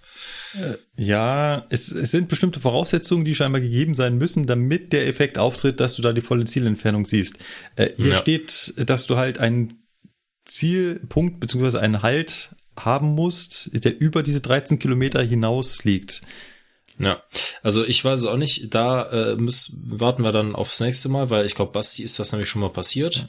Und der ist ja unser Mann für die Praxis. Also ja. von daher. Er würde uns das genau. erzählen. Also rein theoretisch würden 35 Kilometer gehen. 13 Kilometer ist so das, was man immer sieht. Ja. Also, wenn die Strecke frei ist, sieht man 13 Kilometer. So, und was äh, die CRLK auch noch kannte, und zwar gibt es auf der Strecke aufgrund der Art und Weise, wie man die Oberleitung halt baut, Stellen, da darf man nicht mit eingeschaltetem Hauptschalter langfahren. Das heißt, man muss davor den Hauptschalter ausschalten, drüber fahren und danach den Hauptschalter wieder einschalten. Und diese Information, dass der Lokführer das machen muss, konnte CR Elke an den Lokführer übertragen. Und das ist das, was da draußen jetzt gerade im Einsatz ist. Wir fahren also mit einer LZB 72 von 1974 rum, mit einer Fahrzeugausrüstung, die heißt LZB 80, mit einem Intel Pentium M. Ja. Und auf den Schnellfahrstrecken und hier bei der S-Bahn München, dort ist halt LZB CE2 im Einsatz. Also auf den neuen Schnellfahrstrecken.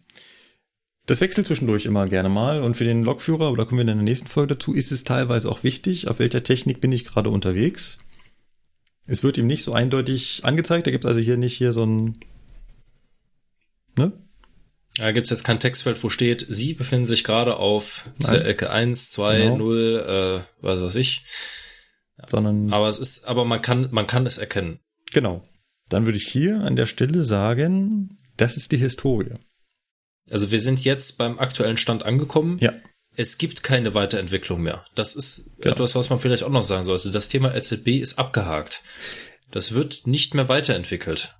Also es ist halt so, ETCS wurde im Jahre 2002, wenn ich das richtig gelesen habe, wurde von der Europäischen Union beschlossen, dass ETCS innerhalb von x Jahren verbaut werden muss und auf Neubaustrecken sowieso.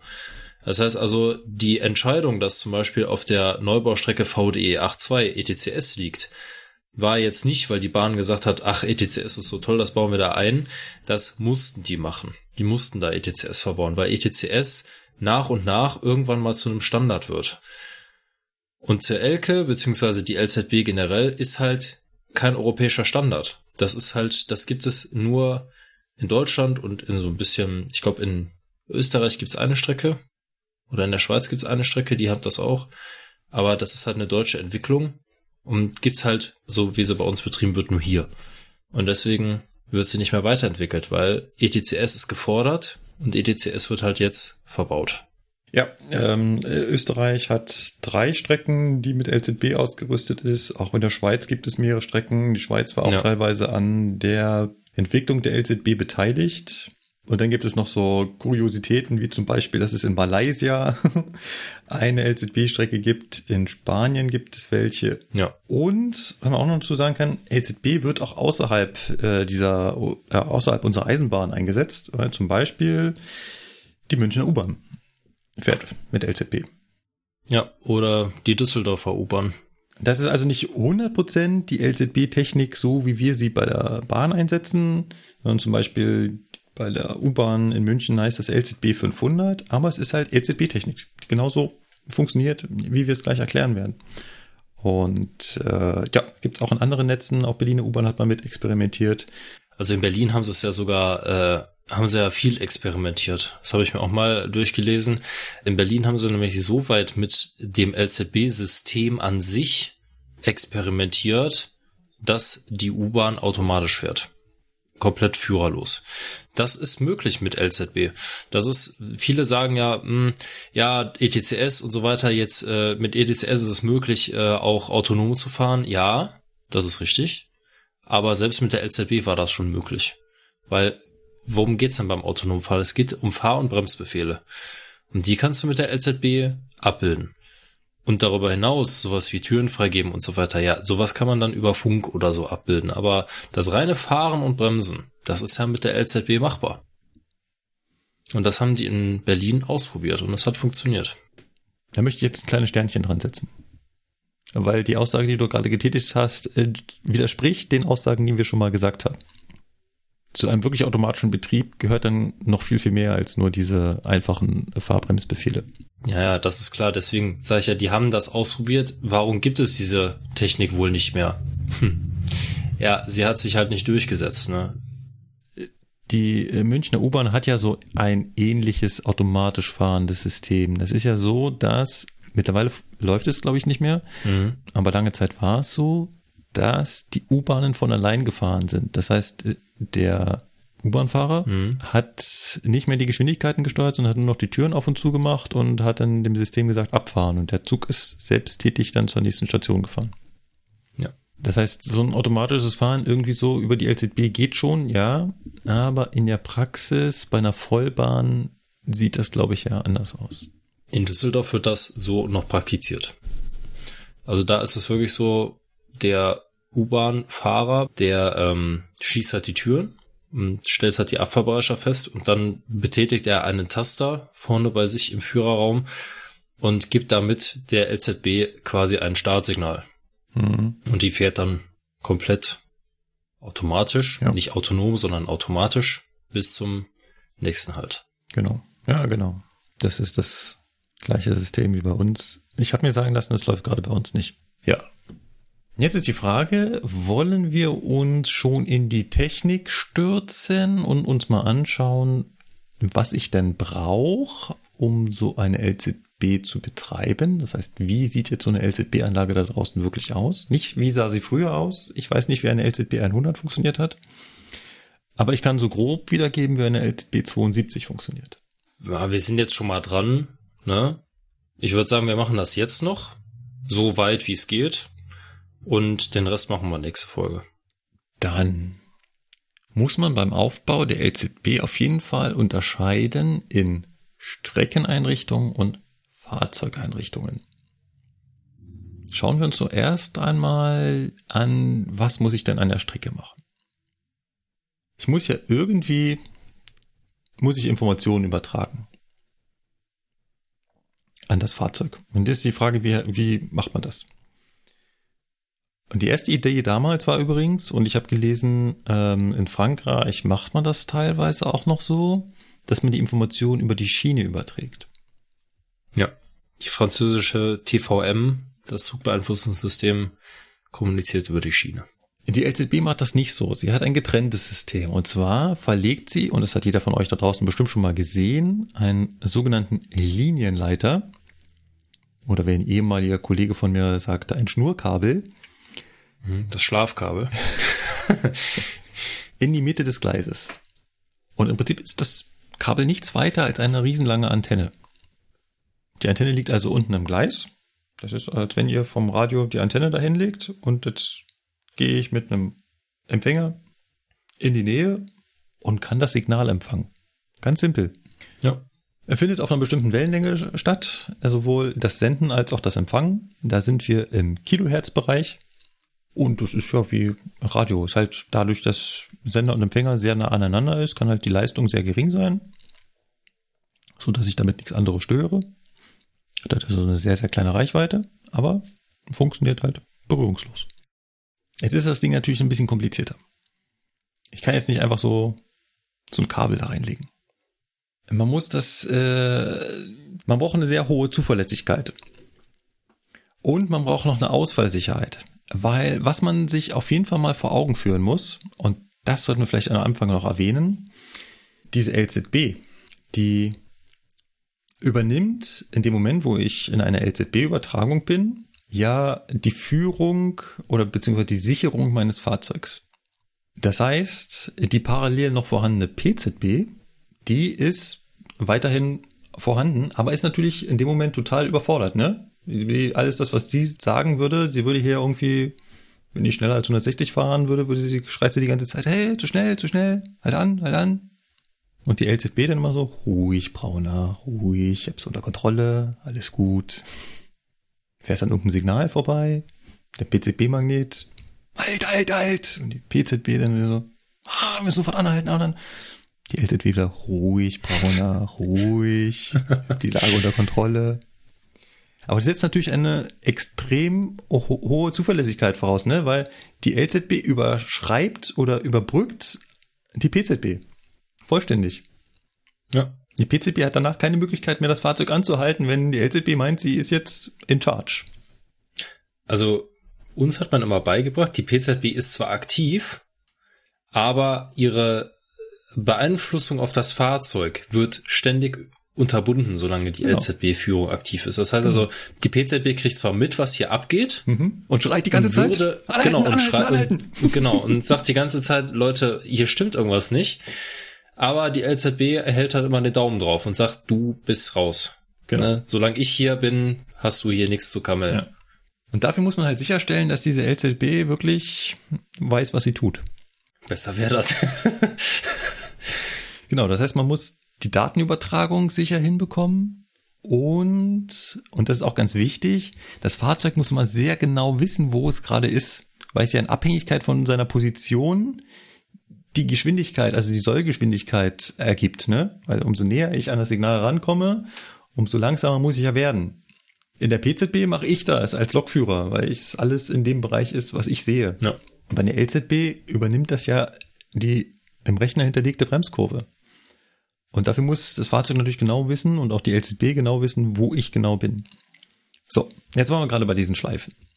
Also ich habe dieses Kabel in meinem Gleis verlegt und das verlege ich in Schleifen. Und das könnt ihr auch sehen. Und zwar liegt eine immer am Schienenfuß und einer liegt genau in der Mitte. Mit so kleinen Schnapperl befestigt an den Schwellen. Und jetzt, mega Trick. Schaut es euch draußen an. Die wechseln. Die wechseln sich ab. Alle 100 Meter, genau nach 100 Metern, wechseln die. Also es ist ein und dieselbe Schleife, aber quasi die Hin- und Rückleitung, die wechselt. Die tauschen. Einmal ja. liegt's hin in der Mitte und einmal liegt zurück in der Mitte. Und hin liegt dann am Rand. Warum macht man das? Weil das Fahrzeug so ganz genau weiß, wo es ist. Weil es kriegt nämlich alle 100 Meter mit. Die Polarität meines Signals ändert sich. Jetzt sind wieder 100 Meter vorbei. Total geil. So, und so eine Schleife kann natürlich auch nicht unendlich groß sein. Die ist genauer gesagt 300 Meter lang. Mhm. Also mittlerweile ist sie 300 Meter lang. Das nennt man Kurzschleifentechnik. Früher war sie länger. Das war eine Langschleifentechnik. Heutiger Stand 300 Meter. Das heißt, alle 600 Meter wird das Signal eingespeist, immer 300 Meter nach rechts und 300 Meter nach links. Und dann wechselt alle 100 Meter die Polarität des Signals, weil immer die Schleife in sich ja, verdreht wird. Das führt zum einen dazu, diese Kurzschleifentechnik ist ganz cool, wenn da eine Störung auftritt, dann muss ich jetzt nicht die gesamte Strecke ablaufen, sondern Ich weiß halt relativ genau, wo es ist, wo womöglich das Kabel durchtrennt wurde. Mhm. Und was auch geil ist, dem Fahrzeug ist das egal. also wenn da mal 300 Meter lang nichts kommt, dann zuckt er mit den Schultern und sagt, hm, okay. Dann halt nicht. Aber danach muss unbedingt wieder was kommen. Ja. Und wenn danach nichts mehr kommt, dann sagt die LZB, beziehungsweise der LZB-Fahrzeugrechner sagt dann, hm, hier stimmt was nicht. Ja. Dann brauchen wir natürlich, und da kommen wir auf jeden Fall in der nächsten Folge mal drauf zurück, dann brauchen wir natürlich ein Verfahren, wie ich kontrolliert wieder auf meinen, für mich überwachbare Geschwindigkeit komme. Ne? Das ist ein Ausfallverfahren. Aber dazu in der nächsten Folge mehr. So, jetzt habe ich also über diese Schleifen quasi Antennen, die in der Schiene liegen. Ich habe alle 600 Meter diese äh, Einspeisegeräte. Wie heißen sie genau? Sie heißen Fernspeisegeräte. Oder bei Kurzschleifen heißen sie Kurzschleifen Fernspeisegeräte. ah, die Eisenbahn wieder. Geht's bitte, geht's noch komplizierter? Ja, ja, sicher, klar. Kurzschleifen Fernspeisegeräte. Genau, und die mhm. Eisenbahn ist es, weil es KFS heißt.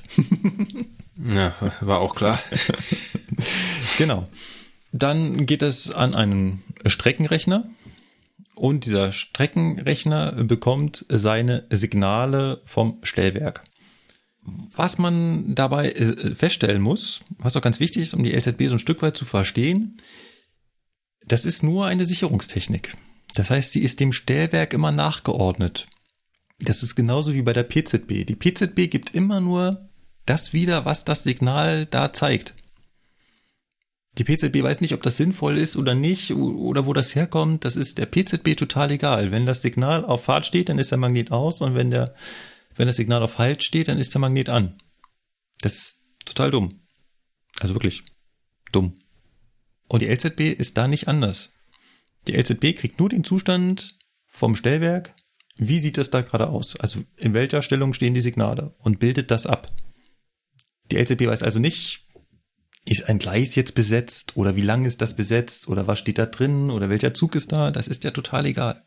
Die ist da wirklich dumm. Ihr müsst auch dann immer überlegen, wir waren ja gerade in der Historie, wann hat das angefangen? Das musste ja auch total trivial sein. Also, ihr erinnert euch an die Eisenkernspeicher? Da ist keine super High-End-Logik drinne. Und auch der dann eingebaute 386er. Hm. Ne? Das ist also wirklich in, im Prinzip dumme, aber zuverlässige Technik. Mittlerweile zuverlässige Technik. Und was jetzt passiert ist, dieser LZB-Streckenrechner kriegt von dem Stellwerk immer die Information, wie sieht das Stellwerk gerade aus. Und daraus bildet es Anweisungen für die Züge. Das ist, haben wir vorhin schon kurz erwähnt, nicht nur ein Rechner, sondern es sind drei. Nach dem Prinzip zwei aus drei. Das heißt, alle drei Rechner rechnen ständig dasselbe aus. Also immer dieselbe Rechenaufgabe. Und solange zwei der drei Rechner auf dasselbe Ergebnis kommen, ist alles gut. Ist das nicht mehr so, Störung und ich weiß gar nicht, was dann passiert, aber ich denke mal, alle Fahrzeuge werden aus der LZB rausgeschmissen und der Rechner wird sich selbst als gestört anzeigen. Also, also ein klassisches Sicherheitskonzept. Das ist nicht so, also das sichert sich im Prinzip selbst dadurch, dass es immer dreimal versucht, dasselbe Ergebnis rauszukriegen und solange zwei übereinstimmen, ist alles gut. Bringen alle drei unterschiedliche Ergebnisse. Äh, hier stimmt irgendwas nicht. Wir halten Ich glaube, das ist auch nichts äh, bahnspezifisches, sondern dieses 2 von 3 Prinzip, das ist, wenn es darum geht, ähm, Sicherheitssysteme abzubilden mit Computern, ist das, glaube ich, gang und gäbe. Ja. ja. Also das ist jetzt nicht beson eine Besonderheit der LZB, dass da zwei von drei nee. Rechnern irgendwie übereinkommen müssen. Das ist, glaube ich, bei diversen Sicherheitssystemen weltweit so. Genau. Weil macht ja auch Sinn. Genau. Interessant ist jetzt noch, wie machen die das? Und zwar unterhalten die sich in Telegrammen also Datenpaketen. Sowohl Zug als auch Streckenrechner schicken ständig Datenpakete in hoher Abfolge hintereinander raus. Und jetzt müssen wir uns überlegen, was wäre denn sinnvoll, dass der Streckenrechner dem Fahrzeug mitteilt und was wäre eigentlich sinnvoll, dass das Fahrzeug dem Streckenrechner mitteilt. Wir haben ja schon gesagt, das Fahrzeug kann relativ genau ermitteln, wo es ist Auf der einen Seite durch seine, wie heißt das so schön, Odometrie. Ja, genau. Sprich, ganz normaler Tacho, Radumdrehung, zurückgelegte Entfernung. Odometrie. Und auf der anderen Seite durch die vorhin erwähnten, in sich selbst verschlingerten, abwechselnden Schleifen. Alle 100 Meter. Ihr erinnert euch. Diese Information wäre ganz praktisch. Außerdem wäre es auch ganz praktisch, wenn das Fahrzeug irgendwie zurücksenden würde, wie gut es bremsen kann. Das heißt, das Fahrzeug übermittelt ständig, ich kann so und so gut bremsen. Das heißt, meine Bremshundertstel. Dazu noch die Bremsart. Erinnert euch an die letzte Sendung, vorletzte Sendung. Stichwort Windler. Da hatten wir unterschiedliche mhm. Bremsarten, die zu unterschiedlichen Geschwindigkeiten führen. Auch das muss ich ja dem äh, Streckenrechner irgendwie mitteilen. Und das geht alles über diese Datentelegramme. Und natürlich auch meine aktuelle Geschwindigkeit. Also, der sagt auch, ich bin jetzt gerade so und so schnell unterwegs. Und Wikipedia äh, gibt noch wieder, dass auch noch äh, Betriebs- und Diagnosemeldungen darüber übertragen werden können. Da verlassen wir wieder den Bereich des Lokführers. Das ist das, was ich äh, nicht mitbekomme. Also angeblich ja. zum Beispiel Fahrgastnotbremse gezogen, EZB halt überfahren, Zwangsbremsung, Wartung erforderlich. Also letzteres finde ich schon interessant. Wartung erforderlich. Okay. Finde ich auch cool. Von was denn jetzt? Nur von ja. der LZB? Oder Toilette, Wagen 32, defekt? Weiß, weiß ich nicht. ja, ja. naja. Ja. Auch interessant, weiß nicht, du hast es ja nicht gesagt, hast ja die Geschwindigkeit des Zuges gesagt, aber Länge des Zuges. Ja, genau. Wichtig. Ja. Wichtig für ja, das ist finde ich, find ich gut. Kommen wir mal zur Länge des Zuges. Ich hoffe, wir machen ja. jetzt keinen zu großen Gedankensprung. Aber das war eine sehr wichtige Erkenntnis für mich in der Ausbildung, wo es so ein Aha-Erlebnis gab. Siehste? Und darüber können wir mal kurz reden. Ja, dann. Ich glaube nämlich, das Aha-Erlebnis werden unsere Hörer auch haben. Na, erstmal muss die Katze dazwischen labern. Die Katze muss immer dazwischen labern. er fühlt sich gerade vernachlässigt. Ja, so geht das nicht. Mhm. Prozesse müssen hier eingehalten werden, also muss die Katze jetzt gestreichelt werden. Nur einmal streicheln ist leider nicht getan. genau. Länge des Zuges. Und zwar war die Frage in unserer LZB-Ausbildung, also wir wussten schon, so von den ersten Lernfahrten, die wir damals gemacht haben, man muss dem LZB-Fahrzeugrechner muss man die Länge des Zuges mitteilen. Und war die Frage, ja. warum brauche ich das? Was macht das für einen Sinn? Was macht die LZB mit der Länge des Zuges? So. Und dann war natürlich die Antwort der Azubis, die Anmerkung, noch nicht ganz so viel Ahnung hatten. Deswegen ist folgendes falsch. Naja, dem LCB muss ja wissen, wie lang der Zug ist, damit hinten der nächste Zug nicht drauf fährt. Ne? Äh, nein. Ganz wichtig. Nein. Denn, das haben wir noch nicht erwähnt, vielleicht auch ganz wichtig, was wir sagen, sagen müssen. Diese Sicherung, dass ein Block oder sei es auch nur ein Teilblock, also sprich ein Block ohne, dass ein Signal davor steht, durch einen Zug besetzt ist. Das wird immer noch ganz klassisch gemacht. Mit Gleisfreimeldeanlagen, hier, Achszähler. Ja. Gleichstromkreise, ihr erinnert euch. Das hat nichts mit der LZB zu tun. Ich meine, du hast es aber auch gerade eben ja schon gesagt, ne? Die LZB, äh, die kommandiert nur die Signale, die das Stellwerk ausgibt. Und das Stellwerk ermittelt, ist ein Gleis besetzt oder ist es frei. Genau. Die LZB gibt daraufhin nur Fahr- und Bremsbefehle. Ja. Und natürlich darüber hinaus noch hier so Informationen. Ja. Deswegen meinte ich vorhin, das ist auch ganz wichtig, um die LZB verstanden zu haben, ist halt zu wissen, das ist immer dem Stellwerk nachgeordnet. Also das, die ja. LZB macht immer nur das, was sie aus den Informationen aus dem Stellwerk hat. Es ist nicht andersrum. Also es ist nicht so, dass die LZB dem Stellwerk irgendwelche Informationen gibt. Es ist immer untergeordnet oder nachgeordnet. Aber warum ist die Zuglänge denn dann jetzt relevant? Ja. Wir müssen vielleicht so eine Jeopardy-Musik jetzt einspielen, damit jeder ja. hm. Hörer überlegen. ganz kurz einen Moment hat. Hm. Wofür könnte das gut sein? Kann, kannst ja einfügen. Ne? kannst ja, da kannst du das ja alles so schneiden, dass äh, jetzt so eine halbstündige Pause kommt, wo der Hörer genug Zeit hat zu recherchieren. nee, na dann erklär mal. Löse mal auf. Ja, ich soll das erklären. Ja, ich habe doch keine Ahnung von der LZB. Ich habe schon mein ganzes ja, Wasser äh, weggetrunken. ich bin Bereitstellungslokführer. Ich habe doch nichts mit LZB zu tun. Nein, also ich habe mir das so gemerkt, dass die LZB deswegen die Zuglänge braucht, weil die LZB einem ja Geschwindigkeiten freigibt. Also die LZB gibt einem ja Führungsgrößen vor. Ne? Also beispielsweise, du fährst auf der Schnellfahrstrecke Köln-Rhein-Main und musst jetzt in Siegburg-Bonn halten. Da sagt die LZB dir kurz vor der Einfahrt, du darfst mit 100 in das Überholgleis, wo der Bahnsteig ist, reinfahren. Ja, okay. Fährst du mit 100 da rein, wunderbar. Und bei einem normalen Zug wäre es ja so, wenn ich da jetzt wieder wegfahre und ich fahre dann aus dem Bahnhof raus, weiß ich als Lokführer ja, meine Zuglänge ist 410 Meter, ein doppelter ICE 3, dann fährst du da raus und wenn du halt die letzte Weiche passiert hast, mit diesen 410 Metern darfst du wieder Gas geben. Ja, okay. Wenn jetzt aber die LZB weiß, wie lang der Zug ist, kann sie dir dieses Signal ja auch kommandieren. Das heißt, sie kann dir diese Geschwindigkeitserhöhung vorgeben, weil du bist ja für die Höchstgeschwindigkeit nicht mehr verantwortlich, was die Strecke angeht, sondern das macht ja alles die LZB, die gibt dir das ja vor.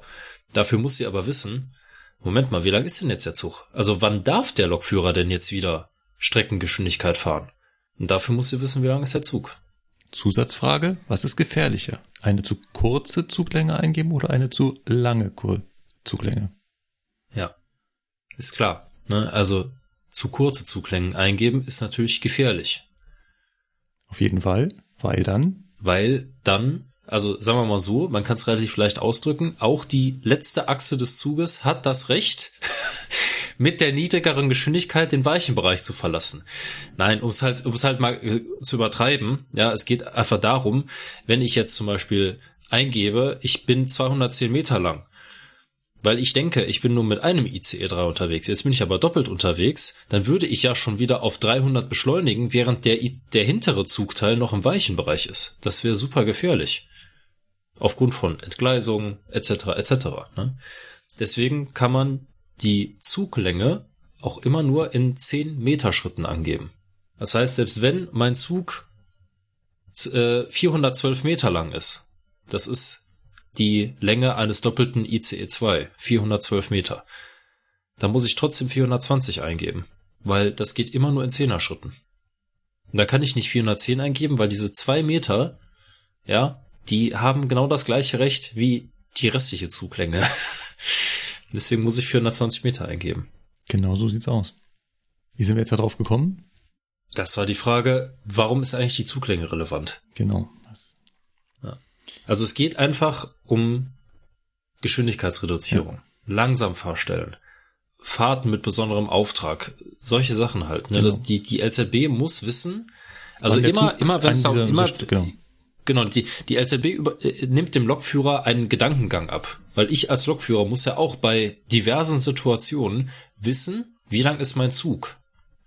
Und das übernimmt die LZB für mich, unter anderem. Ja.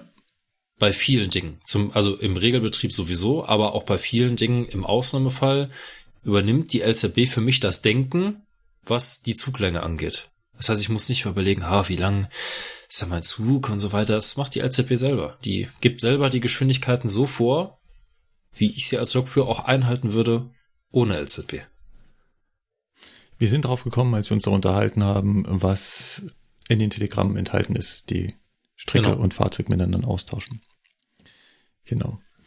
Ähm, was die Strecke natürlich an das Fahrzeug überträgt, das sind natürlich Informationen über die Geschwindigkeit, über diese, also über die Zielgeschwindigkeit, wohin kann man jetzt beschleunigen, auch die Zielentfernung, das heißt, in welcher Entfernung ist jetzt das aktuelle Hindernis in Anführungszeichen, also eine Änderung der Geschwindigkeit, ein Halt und so weiter. Hattest du das erwähnt? Diesem Zielentfernung? Also dieses Wort Zielentfernung, also das war bei mir so ein so ein kleiner Aha-Moment damals in der Ausbildung. Ich habe halt immer gedacht, das Ziel, um das es geht, ist halt immer irgendwie ein Zug oder so. Nee. Die LZB, die kennt nur Geschwindigkeiten. Die LZB weiß nicht, was da jetzt ist. Ob da ein Zug ist oder so, das hatten wir ja schon besprochen. Die LZB kennt nur Geschwindigkeiten und Haltpunkte. Das ist ja auch eine Geschwindigkeit, nämlich null. Und deswegen ist die Zielentfernung immer die Entfernung zur nächsten Geschwindigkeitsreduzierung.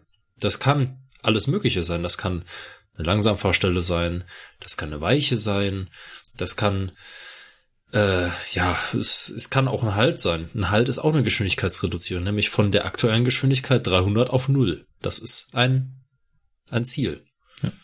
Und dann ähm, gibt es noch natürlich die Information, wie jetzt zu bremsen ist.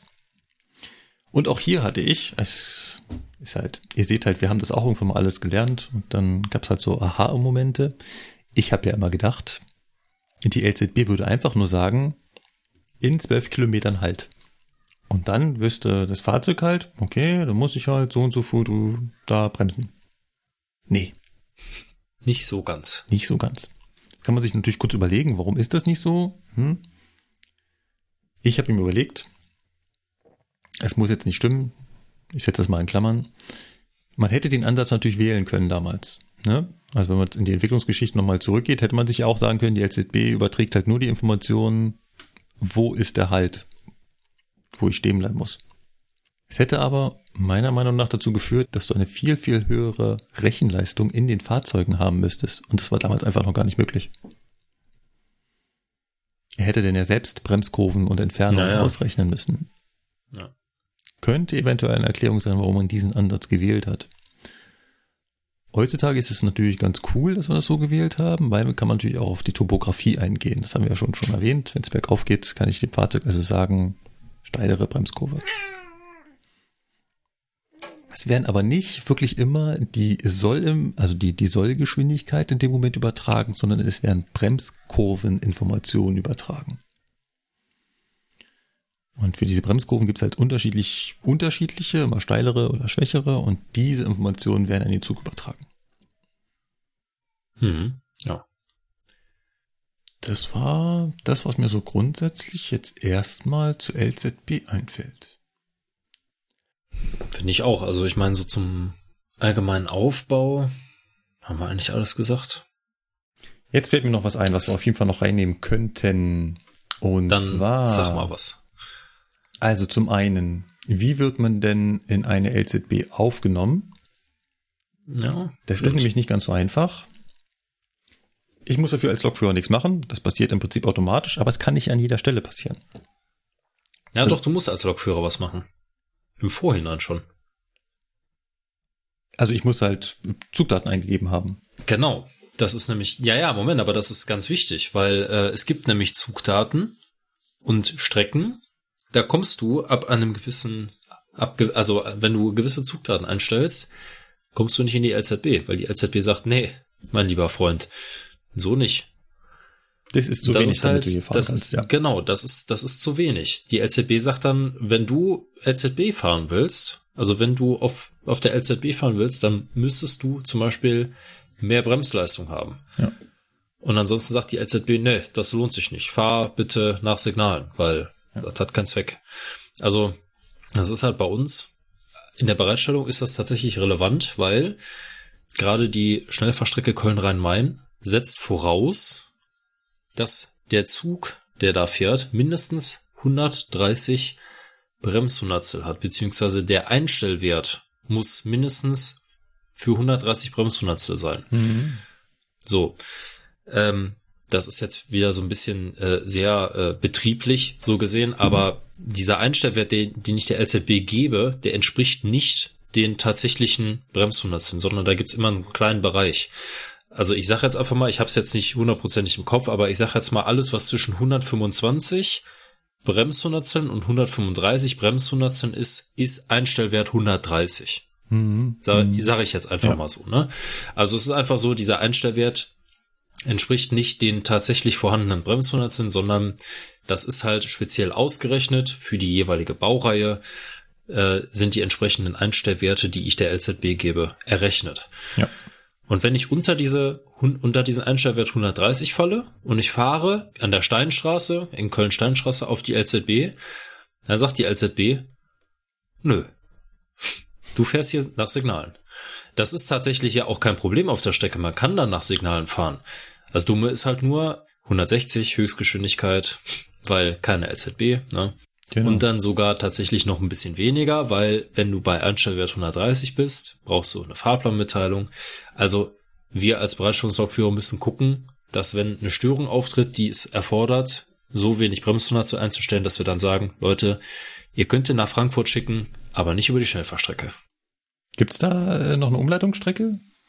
Du musst am Rhein entlang fahren. Ah, Geht ah, nicht anders. Das ja. ist dann, ah, also okay. Also entweder Rheinstrecke oder Schnellfahrstrecke, ne? Ah. Also sonst, klar, ja, du könntest, könntest auch die große Hafenrundfahrt machen, hoch nach Siegen und dann über Siegen hinten rum äh, nach Frankfurt. Das geht auch, aber das ist ein Riesenumweg. Okay.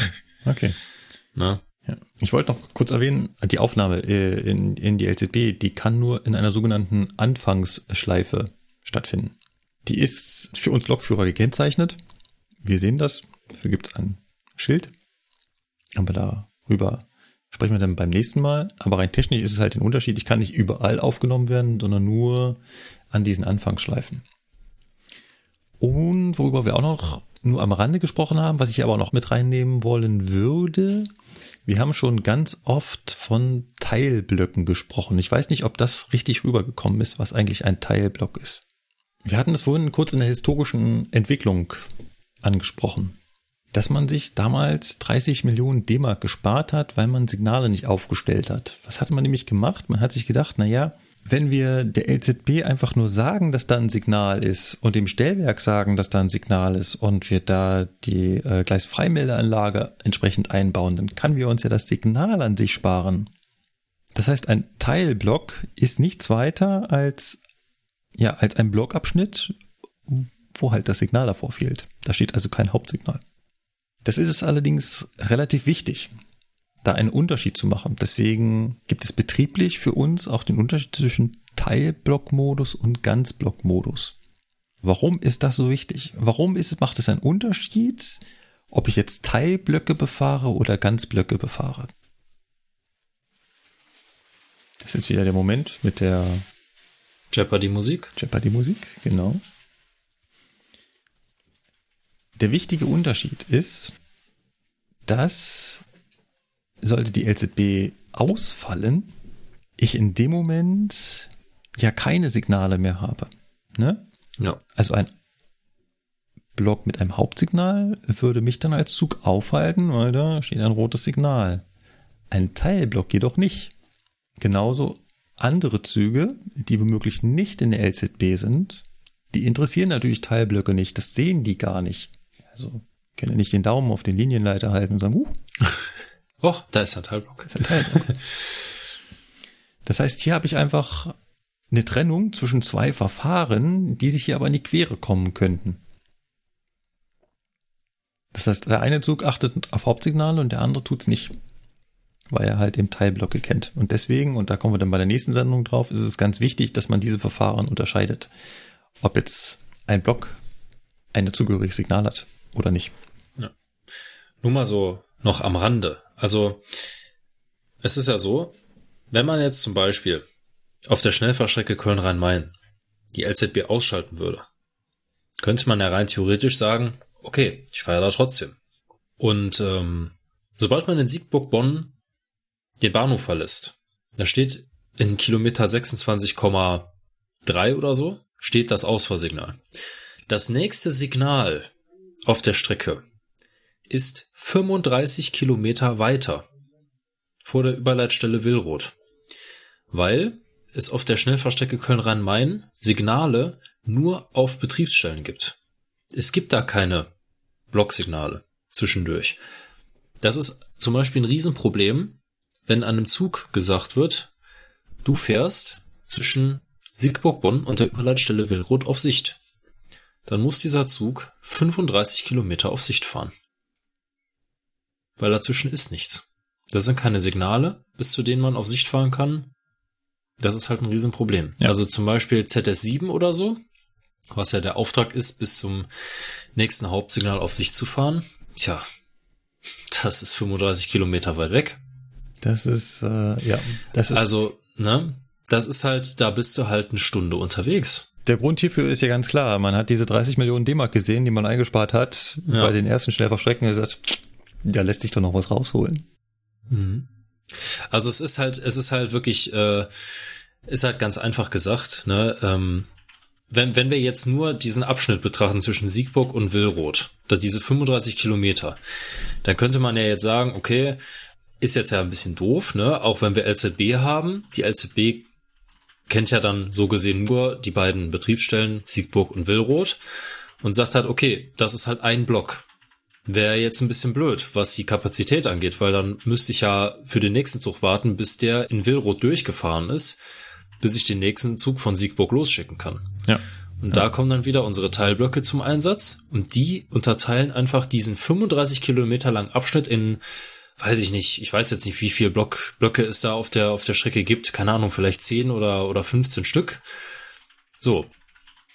Und damit ist es dann machbar, dass Züge, die in der LZB sind, viel dichter aufeinander folgen können. Wenn jetzt natürlich Züge unterwegs sind, die keine LZB haben, für die gibt es diese Blöcke dann nicht. So wie Markus schon sagte, die wissen nicht, dass da ein Teilblock ist. Oder wenn eine Störung auftritt, dann ist das auch doof mit den Teilblöcken. Aber im Regelbetrieb eine super Sache.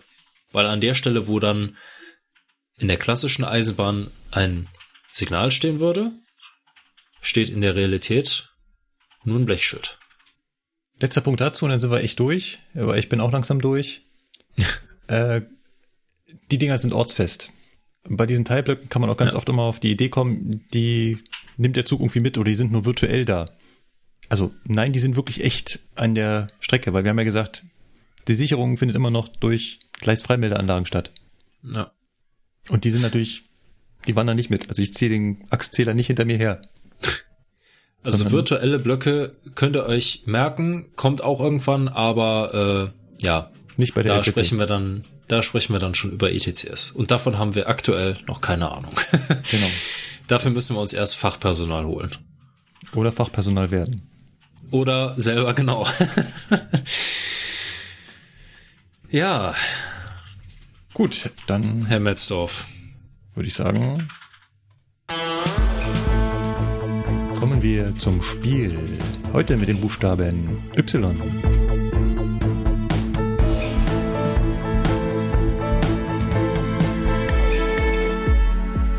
Wir nähern uns dem Ziel. Wir sind quasi auf die Zielgerade eingebogen. Noch zwei Buchstaben und diesmal ist es der Buchstabe Y. Ja. Lukas, was hast du recherchiert? Ja, äh, Y äh, ist ja so ein sehr gebräuchlicher Buchstabe bei der Bahn. Nicht. Also es war ja, es war relativ kompliziert, einen Buchstaben mit Y, ein, einen Buchstaben, einen, ich bin schon durch, ich merke das schon wieder, einen Begriff mit Y zu finden, weil ja Y, na gibt's halt jetzt nicht viel. Aber der Kollege Metzdorf hat mich da auf eine Idee gebracht und sagte, hör mal, wenn dir nichts einfällt, was der Fall war, dann erzähl doch mal was von Y-Schwellen. Ja, Y-Schwellen. Also ich kenne Y-Schwellen tatsächlich aus der Praxis. Bin schon ein paar Mal auf Y-Schwellen gefahren, beziehungsweise auf Oberbau, wo Y-Schwellen verlegt waren. Hab mich aber auch schon immer gefragt, warum hat man sich das überhaupt ausgedacht? Und weil ich ja kein Meister für Oberbau bin, habe ich im Internet etwas recherchiert und habe herausgefunden, dass Y-Schwellen diverse Vorteile haben, aber auch ein paar Nachteile. Vorteile sind zum Beispiel die geringe Bauhöhe. Also man muss sich halt vorstellen, ähm, so eine Holzschwelle oder so eine Betonschwelle, die sind halt, ja, 20, 30 Zentimeter dick oder tief. Das heißt also, das, wo die Schwelle oben rausguckt aus dem Schotter, das geht dann nochmal 30 Zentimeter in den Boden rein. Das heißt also, die Bauhöhe, das ist halt diese Bauhöhe, die ist halt ziemlich groß. Wenn man jetzt aber nur eine geringe Bauhöhe hat, zum Beispiel, wenn man über eine Brücke fährt oder so, kann es ja sein, okay, wir können das Gleis nicht wirklich tiefer legen, aber wir können äh, die Bauhöhe ein bisschen verändern von den Schwellen. Das ist zum Beispiel ein Vorteil an Y-Schwellen, weil das sind eben nur Stahlprofile, so ganz flache Stahlprofile. Ne, die ragen nicht so weit in den Boden rein. Im Prinzip dienen die einfach nur dazu, die Spur zu halten. Dass also das Nennmaß von 1435 Millimeter gehalten wird. Und dann sagte der Markus, ja, die haben aber noch eine vorteilhafte Eigenschaft. Zum Beispiel eignen die sich sehr gut in Gleisbögen, weil die verschieben sich nicht so leicht. Das ist richtig, das habe ich auch nachrecherchiert. Der sogenannte Querverschiebewiderstand ist deutlich höher als zum Beispiel bei Betonstellen. Oder zum Beispiel auch, wenn ein Fahrzeug entgleist. Betonschwelle, kaputt. Holzschwelle, ja, nicht kaputt, aber Kerben drin. Eine Stahlschwelle, also so eine Y-Schwelle, ja, da ist auch eine Macke drin, aber das macht ja jetzt nicht so viel aus. Ja. Was ist aber der Nachteil daran? Ne, weil sonst würde man, wenn man jetzt nur diese Vorteile hätte, würde man ja sagen, ja komm, ne, das ganze Netz umbauen auf Stahlschwellen, super, läuft.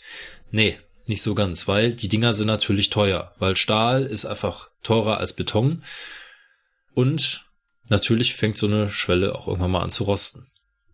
Beton, wenn der eine gute äh, Qualität hat, der Beton, hält der jahrelang. Ne? Eine Holzschwelle hält auch sehr lange, sieht man ja. Es gibt Holzschwellen, die sind schon, weiß ich nicht, 40 Jahre alt. Die halten immer noch, weil die halt mit einem, mit irgendeiner Masse, mit so einem Imprägniermittel sind die halt äh, getränkt. Irgend so eine Teer, ich glaube Teer ist das, ne, Markus?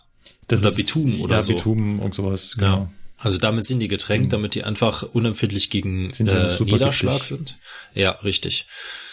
Und ähm, ja, so kleiner Fakt am Rande, solche Schwellen haben ja viele Leute im Garten stehen oder auch im Schrebergarten oder so, weil die Bahn halt in der Nähe ist und äh, man konnte sie, die sich damals wohl mitnehmen. Äh, die sind gesundheitsschädlich. Also wenn es, wenn die, ja, wenn die Sonne scheint, dann dünstet dieses Imprägniermittel aus und diese Dämpfe sind halt sehr, sehr ja, umweltschädlich sind sie, sie sind auch gesundheitsgefährdend. Also es ist jetzt nicht so gesund, sich äh, damit zu umgeben. Aber was die Schallschwelle angeht, ist halt einfach das Problem, die sind teuer und die fangen natürlich an zu rosten. Weil die kann man zwar lackieren oder könnte man zwar lackieren, aber das äh, hält auch nicht ewig. Ja, und es gab wohl einen Abschnitt mit fester Fahrbahn zwischen Bitterfeld und Halle. Da hat man die mal testweise verlegt. In der festen Fahrbahn. Also man hat die Dinger einbetoniert. Ja. Und 2012 musste man dann leider diese Strecke sperren, weil man festgestellt hat, mh, hm, diese Stahlschwellen, die sind einfach durchgerostet. Mhm. Und dann haben die natürlich die Haltefähigkeit nicht mehr. Mhm. Wir haben bei uns zwischen Köln und Düsseldorf auch eine Versuchsstrecke. Dieser etwa 500 Meter lange Abschnitt ist ein, ist auch eine Art feste Fahrbahn. Und da sind diese Y-Schwellen auch verlegt, aber sie sind nicht einbetoniert, sondern sie, sie, sie liegen links und rechts na, wie soll man sagen, auf so, ähm, auf so Podesten auf, wo sie dann festgeschraubt sind. Mhm. Das war mal so ein Versuch für eine feste Fahrbahn, hat sich aber offenbar nicht durchgesetzt, aber man hat ja. bisher, ja, hat, man hat bisher diesen Abschnitt nicht verändert. Der ist immer noch so. Ah ja, das ist äh, öfter so, dass ähm, Versuchsprojekte bei der Bahn noch ganz lange bestehen bleiben. Ja. Anmerkung, eine Standardschwelle des Typs B70 ist genau 23,4 Zentimeter hoch. Ach, siehst du. Und 30 Zentimeter breit. Ja. Genau. Ja. Äh, nach Füssen haben wir ganz viele, weil wir da ganz viele enge Radien haben und dort liegen ganz viele Y-Schwellen einfach aufgrund des Vorteils bessere, wie hast du es genannt, Querverschiebungs... Quer, ein, ein höherer Querverschiebewiderstand. Ja, genau ich sag mal so, ich habe mir von einer momentan nicht anwesenden Person erzählen lassen, dass es in der Eifel auch viele Y-Schwellen gibt. Selber Grund wie in Füssen auch. Eine sehr, sehr kurvenreiche Strecke. Genau. Und wie gesagt, ich kenne Y-Schwellen halt selber von dem Abschnitt Köln-Düsseldorf, da diese 500 oder weiß nicht, vielleicht sind es auch nur 200 Meter. Auf jeden Fall ist das ein kleiner Abschnitt mitten auf der 200 kmh Strecke. Da sind auf einmal Y-Schwellen. Oh. Das ist, äh, das ist lustig, ja. Ja. Gut. Das war Buchstabe Y. Fehlt nur noch das Z und wir müssen uns mal Gedanken machen, ähm, Ja, äh, willst du vielleicht auch noch was zum Y erzählen? Ach so, ich? Ach, ja, Quatsch. Ja, äh, best, besser wäre das vielleicht mal, ne? So, ja, ja, das, das ist wieder typisch Markus. Ja, wir haken das jetzt ab. Ich habe jetzt zwar nichts erzählt, aber ja, fällt schon keinem auf, ne? das versendet Hallo. sich. ja, ist klar. Ja, du hast ja schon erwähnt, dass es relativ schwer ist, etwas mit Y zu finden. Deswegen habe ich mhm. nichts mit Y genommen. Tete. Ich habe wieder ja. nur was genommen, was so ähnlich aussieht. Und jetzt. Passt aber trotzdem. Ich finde, passt, passt super. Aber jetzt könnt ihr ja mal kurz überlegen. Okay, die Eisenbahner wissen jetzt sofort, was ich meine. Aber vielleicht nicht Eisenbahner. Kennt ihr ein Zeichen, das so ähnlich aussieht wie ein großes Y? Habe schon nie gesehen. Muss irgendwas Unwichtiges sein. Tipp. Es ist ein Währungszeichen. Na? Seid ihr drauf gekommen? Richtig. Yen. Das japanische Zeichen für ihre Währung, äh, warte mal, halt das. Ist das ein japanisches Zeichen? Nein, das ist ein Zeichen für die japanische Währung. Ach, ich weiß es nicht. Auf jeden Fall, das Zeichen für Yen benutzen wir bei der Eisenbahn ganz oft. Das haben wir quasi missbraucht. Und zwar steht das Yen-Zeichen bei uns ganz oft im Fahrplan und es markiert für uns das Ende des anschließenden Weichenbereichs. Ganz kurz, was ist ein anschließender Weichenbereich? Ein anschließender Weichenbereich ist der Bereich, in dem ich eine bestimmte vorgegebene Geschwindigkeit fahren muss. Wir hatten das Thema von der Weiche ja vorhin schon mal bei der LZB. Passt die LZB drauf auf, dass mein Zug vollständig über diesen Weichenbereich drüber ist. Außerhalb der LZB ist das meine Aufgabe als Lokführer und da hilft mir dieses Zeichen im Fahrplan. Denn es hilft mir daran, bei einem Bahnhof genau zu erkennen, ah, hier ist also jetzt der Bereich zu Ende, wo mir eine Geschwindigkeitsbegrenzung vorgegeben ist. Ab jetzt könnte ich wieder schneller fahren, wenn mein Zug darüber hinweggefahren ist. Das heißt, im Fahrplan steht es genau mit einem Kilometer, das Jennzeichen, mit einem Kilometer 13,2. Ich weiß, mein Zug ist 200 Meter lang, das heißt, bei 13,4 Hebel nach vorne. Und wenn ich das weiß, wo genau dieser Punkt ist, haben wir da ein Zeichen im Fahrplan. War nicht immer so, kam irgendwann mal dazu. ist immer eine ganz nette Erfindung. Bevor man das hatte, musste man halt entsprechend der Ortskunde wissen, okay, hier ist also die letzte Weiche in meinem Fahrweg. Ab jetzt endet mein anschließender Weichenbereich. Ab jetzt kann ich wieder schneller fahren. Mittlerweile gibt es da das Yen-Zeichen. Ja. Und Yen sieht so aus wie Y, deswegen habe ich mich dazu entschieden, nehme ich das bei Y. Passt ganz gut. Ja, hat auch ein bisschen Verwandtschaft zu unserem Thema. Mhm. Weil wir haben ja gerade eben noch über den über die Zuklänge gesprochen. Warum ja. ist die Zuklänge für die LZB so relevant? Ja, damit Ende sie, des anschließenden Weichenbereichs. Damit sie über das Yen-Zeichen fahren kann. Genau. Genau. Das ist der Punkt, wo die LZB, wenn der Zug drüber gefahren ist, eine höhere Geschwindigkeit kommandieren darf. Und signalgeführte Züge müssen sich anhand dieses Jennzeichens orientieren. Gut, das war das Spiel. Jetzt aber wirklich. ja. Oder kommt noch jemand in der Leitung? Haben wir noch jemanden? Äh, nee, Nein. jetzt äh, ist jetzt ist gut. Jetzt ist gut. So, kommen wir zur Presseecke. Ich habe mir was Lokales zuerst rausgesucht. Ein Artikel aus der Süddeutschen Zeitung vom 7. Mai 2019. Er titelt Der Hauptbahnhof kommt weg und entsteht neu. Worum geht's? Natürlich, wenn die Süddeutsche das schreibt, dann wird es irgendwas in Süddeutschland sein. Es ist der Münchner Hauptbahnhof.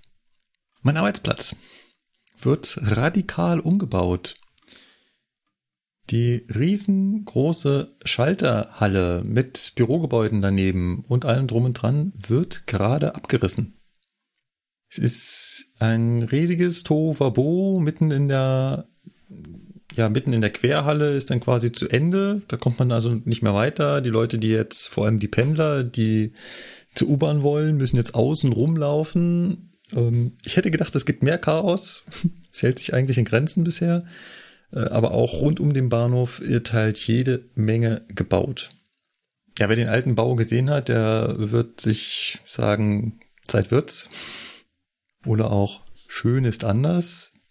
Immerhin stammt also zumindest diese Schalterhalle aus dem Jahr 1953 und wird ja, in seiner Gänze vollständig entfernt werden. Also die Gleishalle, die bleibt mit der Überdachung und allem drum und dran, aber das Gebäude rund um den Bahnhof und diese Schalterhalle, diese große, die kommt weg.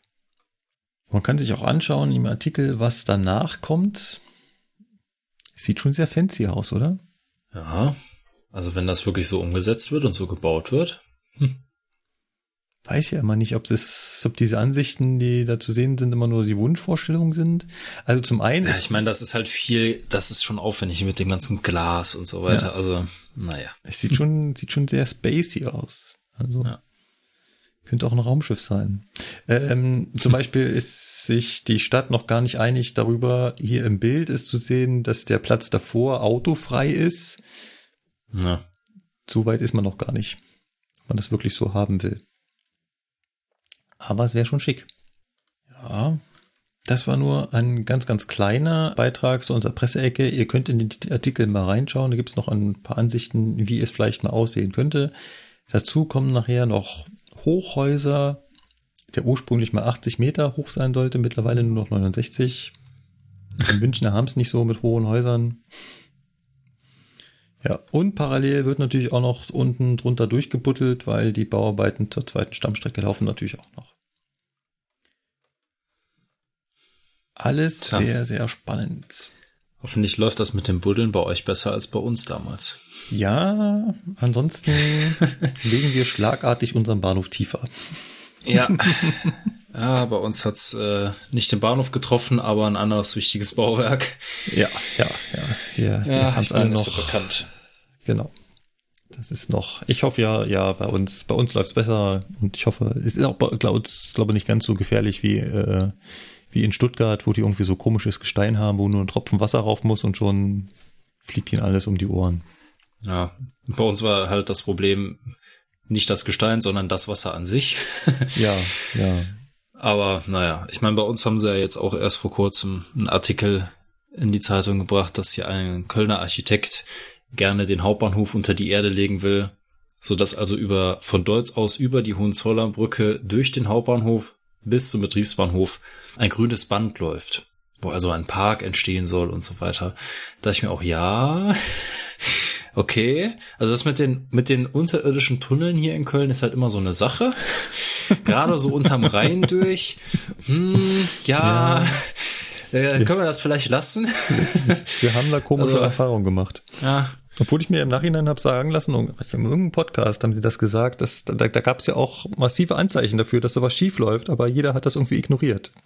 Ja, das, ähm, ja, also es gibt, es gab jetzt äh, eine Doku vom WDR, ähm, Anfang des Jahres haben die die hochgeladen und da sagen die auch, es waren, ich meine, zwei oder, oder fünf Grundwasserpumpen waren genehmigt und hinterher haben sie auf der, an der Unfallstelle 22 oder so gefunden. Also es wurde auch deutlich mehr Wasser abgepumpt, als zugelassen war. Einfach weil man nicht wahrhaben wollte, dass die Wasserhaltung so problematisch ist. Es gab tausend, also es gab so viele, so viele Gründe für diesen Archiveinsturz und so, aber da können sich Experten mit befassen, da habe ich keine Ahnung von. Ja. Es ist halt nur so eine Sache, ne, weil leider schwingt bei Köln halt auch schnell immer so das Thema Klüngelei mit wie, wie man das bei uns nennt, also diese, diese Absprachen untereinander, dieses ja, ah, wir kriegen das schon so hin und ja, wir kommen, wir machen das jetzt einfach, da müssen wir jetzt nicht nachfragen und das läuft auch so ein bisschen unter der Hand. Das ist halt immer so ein, so ein Geschmäckle, ne? Das sagt man aber nicht in Köln.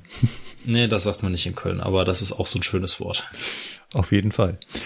Kommen wir zum zweiten Artikel. Der zweite Artikel ist aus der Welt und ist vom 7.6.2019. Das ist zum Aufnahmezeitpunkt tatsächlich vor zwei Tagen gewesen. Ah, ja. das ist der Hammer. Und er titelt, und das ist auch der Hammer, die riskante Germany First Strategie der Deutschen Bahn. Tja.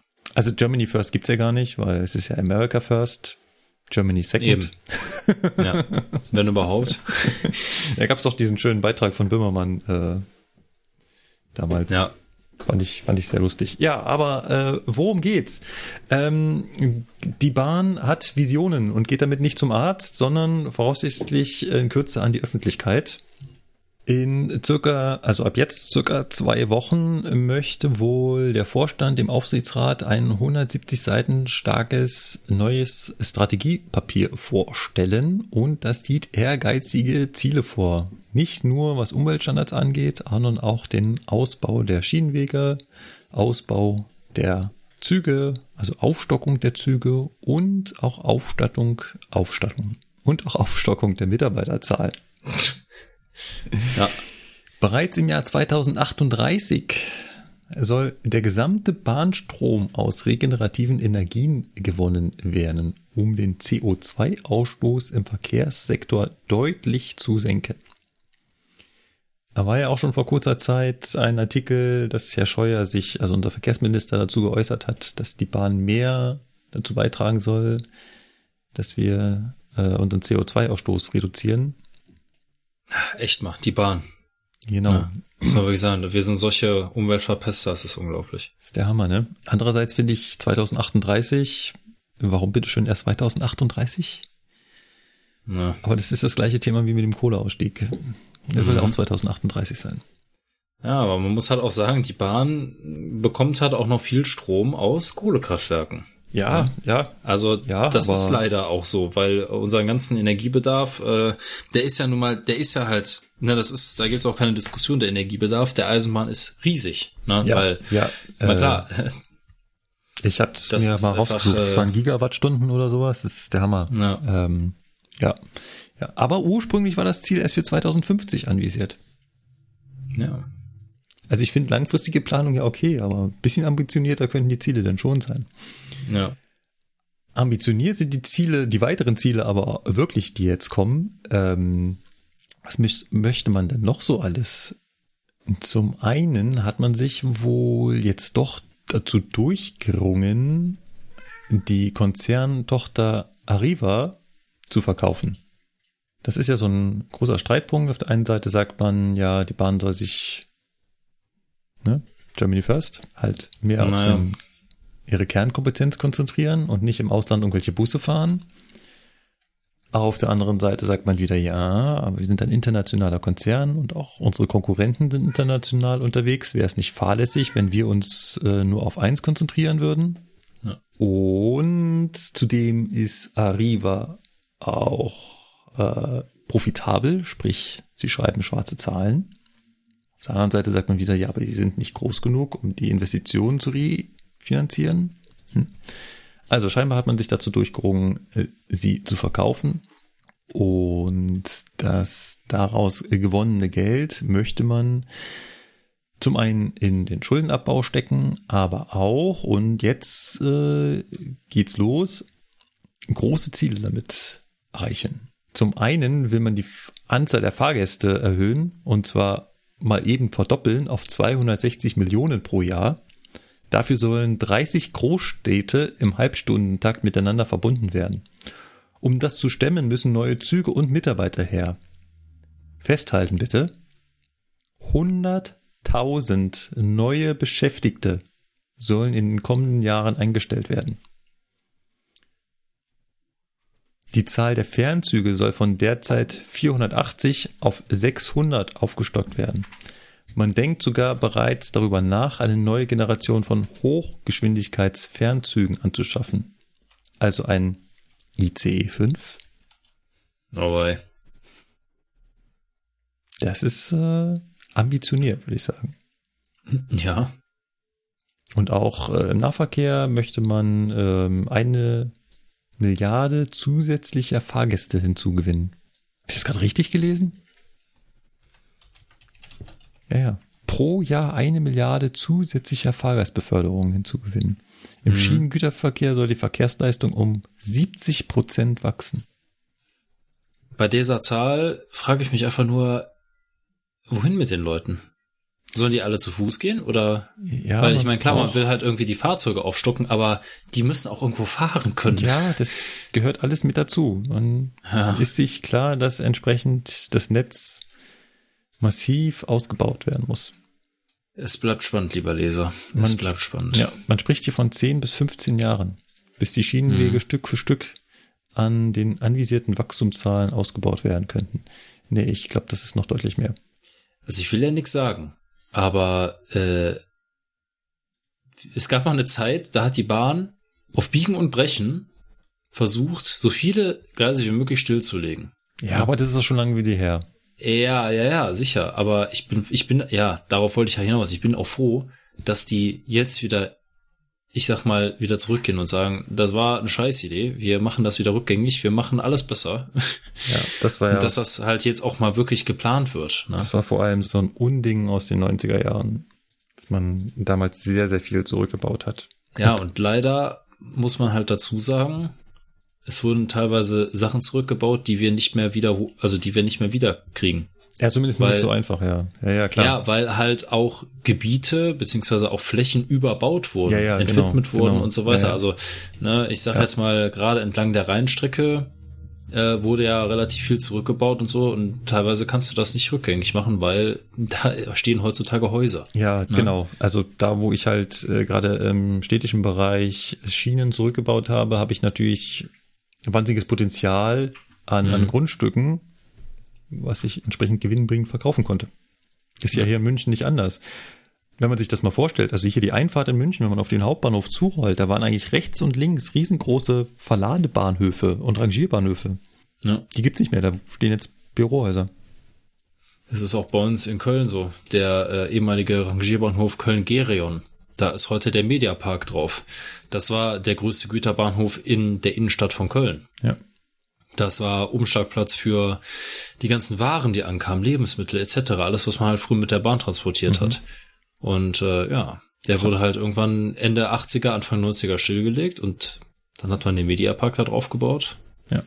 Frankfurt, Europaviertel. Ja, ja. Da entsteht ein, ein riesengroßes neues Viertel oder ist entstanden. Das war früher, ja, Rangierbahnhof. Hm. Und das ist klar, die, die, die sind unwiederbringbar verloren. An anderer Stelle kann man sich vorstellen, dass man für relativ wenig Geld zurückgebaute Überholungen oder alte Bahnhöfe wiederherstellen könnte. Aber es braucht natürlich auch viel mehr große, also es hilft nicht hier und da mal eine Überholung wieder hinzubauen, sondern ja. man muss halt auch große Projekte anfassen. Ja um, um solche Zahlen stemmen zu können. Man muss halt eben aus zwei Gleisen vier Gleise her und aus vier Gleisen sechs Gleise her und ähm, ich muss mir überlegen, wie ich Knotenpunkte äh, entknote. Zum Beispiel Augsburg ist immer so ein, so ein Knackpunkt und das werdet ihr sicherlich äh, im Raum Köln äh, genauso haben. Kleine Bahnhöfe, wo äh, alles durch muss. Ja. Und ähm, genau, sowas muss man halt anfassen und finanzieren. Und das ist nicht in 15 Gut, ich sag mal so, ähm, Köln ist generell halt einfach ein Nadelöhr. Ja. Ne? Also ja. ich meine, äh, deutschlandweit bekannt die Hohenzollernbrücke, das Nadelöhr, ganz klar, muss man genau. auch wirklich so sagen. Es ist ja. einfach äh, problematisch. Aber nicht nur das, es geht, äh, es geht auch um, äh, Bahnhöfe ringsherum. Köln Süd, Köln West, das sind auch so Nadelöhre da. Ich meine, da geht der ganze Intercity-Verkehr durch. Alles, was Richtung Süden fährt. Äh, Richtung Norden geht's ja einigermaßen, weil Düsseldorf und Wuppertal, äh, die beiden Strecken trennen sich ja da. Aber südwärts muss halt alles durch Köln Süd und Köln West. Hürth, Kalscheuren, Richtung Bonn runter. Ja, da fehlt halt einfach so ein bisschen auch fehlende Ausweichmöglichkeiten. Aber da haben sie nicht viel zurückgebaut. Also ähm, da muss man sagen, so ein paar Gleise haben sie irgendwann mal weggenommen, aber viel haben sie da in dem Bereich nicht zurückgenommen. Das ging noch. Schauen wir mal, was da kommt. Ich fände toll. Ja. Aber das ist ein langwieriger Prozess. Aber wie ich schon das Thema eingeleitet habe, Visionen haben ist ja nicht schlecht. Es wird auch an anderer Stelle nicht schaden, mal wieder welche äh, auszupacken und mal zu überlegen, mhm. wo will man eigentlich äh, in 20 oder 30 Jahren sein. Ja. Gut. Was hältst du davon, wenn wir uns in die Feedback-Ecke begegnen? Ja, gute Idee. Ne? Dann bringen wir auch diese Marathonsendung. Zu zweit fühlt sich das halt immer länger an. Ja, aber es ist halt auch ein umfangreiches Thema. Also LZB ja. ist halt nicht mal eben abgefrühstückt. Ne? Ja. ja gut. Da haben wir Feedback ähm, und zwar haben wir jetzt das Feedback aus äh, zwei Folgen im Prinzip. Und da würde ich ganz gern mit der vorigen, vor, vorigen, vorletzten, vorverletzten, vorverletzten mit, äh, schau mal, unsere Folgen haben Nummern, sagen wir einfach mit Folge 24 anfangen.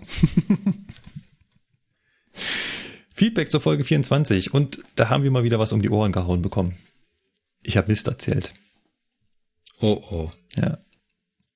Und zwar so richtig peinlicher Mist. Also eigentlich nicht peinlich, aber peinlich. Mm. Worum ging es? Es ging um einen Begriff aus dem Spiel. Und zwar hatte ich mir die Windla rausgesucht.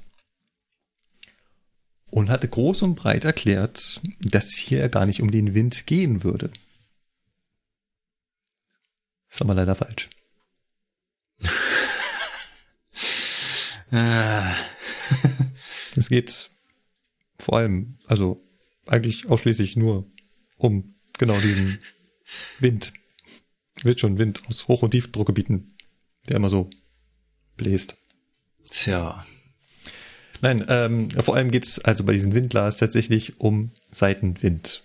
Und tatsächlich ist Seitenwind auch schon ein längeres Thema bei der Eisenbahn. Die Anfälligkeit der Züge gegen Seitenwind ist also wirklich etwas, worum man sich kümmern muss. Und da hat, ähm, ich würde fast sagen, der Hörer, der am treuesten immer wieder uns korrigiert und ähm, Vorschläge schickt, wie wir doch hätten Sachen besser ausdrücken können. Äh, unser Martin, ganz ehrlich mhm. darauf hingewiesen, dass es also bei der Windla wirklich um Seitenwind geht. Und nicht so wie ich äh, das erzählt habe, um den Wind, der bei Zugbegegnungen im Tunnel entstehend das ist zwar auch so ein bisschen ein Thema und äh, da kann man auch äh, drüber streiten, ob das jetzt da oder hier äh, dazu gebraucht wurde. Da waren wir uns beide nicht so ganz einig, ob es das wirklich noch gibt oder mal gab oder nicht. Tatsächlich ist aber der Hauptgrund einer Windler wirklich Seitenwind erzeugt durch ganz normalen Wind. Und das gibt's halt auf Schnellfahrstrecken, vor allem beim Tunnelausgang, wenn es dann über eine Brücke geht und so, gibt's halt Stellen, wo der Wind eher stärker weht aufgrund der Geografie und dort gibt es halt entsprechend Langsamfahrstellen. Ja.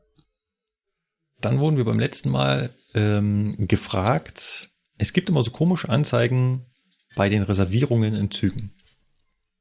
Oh ja. Und eine davon kann ich ganz normal erklären. Das mache ich auch immer. Das heißt, öfter mal wird man halt gefragt, wenn man sich selbst auf solche Plätze sitzt und jemand anderes dann kommt und dann fragt, dieses, äh, was heißt denn dieses GGF freigeben. Oder andere haben auch schon kapiert, dass es wahrscheinlich gegebenenfalls freigeben heißt. Ja.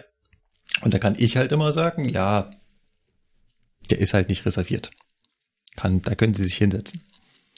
Aber das Ganze hat natürlich noch einen interessanteren Hintergrund. Und es gibt lustigerweise auch unterschiedliche gegebenenfalls freigeben Anzeigen. Und beim letzten Mal warst du leider nicht mehr dabei. Deswegen haben wir darauf gewartet, ja dass wir die Frage mit dir klären können, weil du bist da Insider?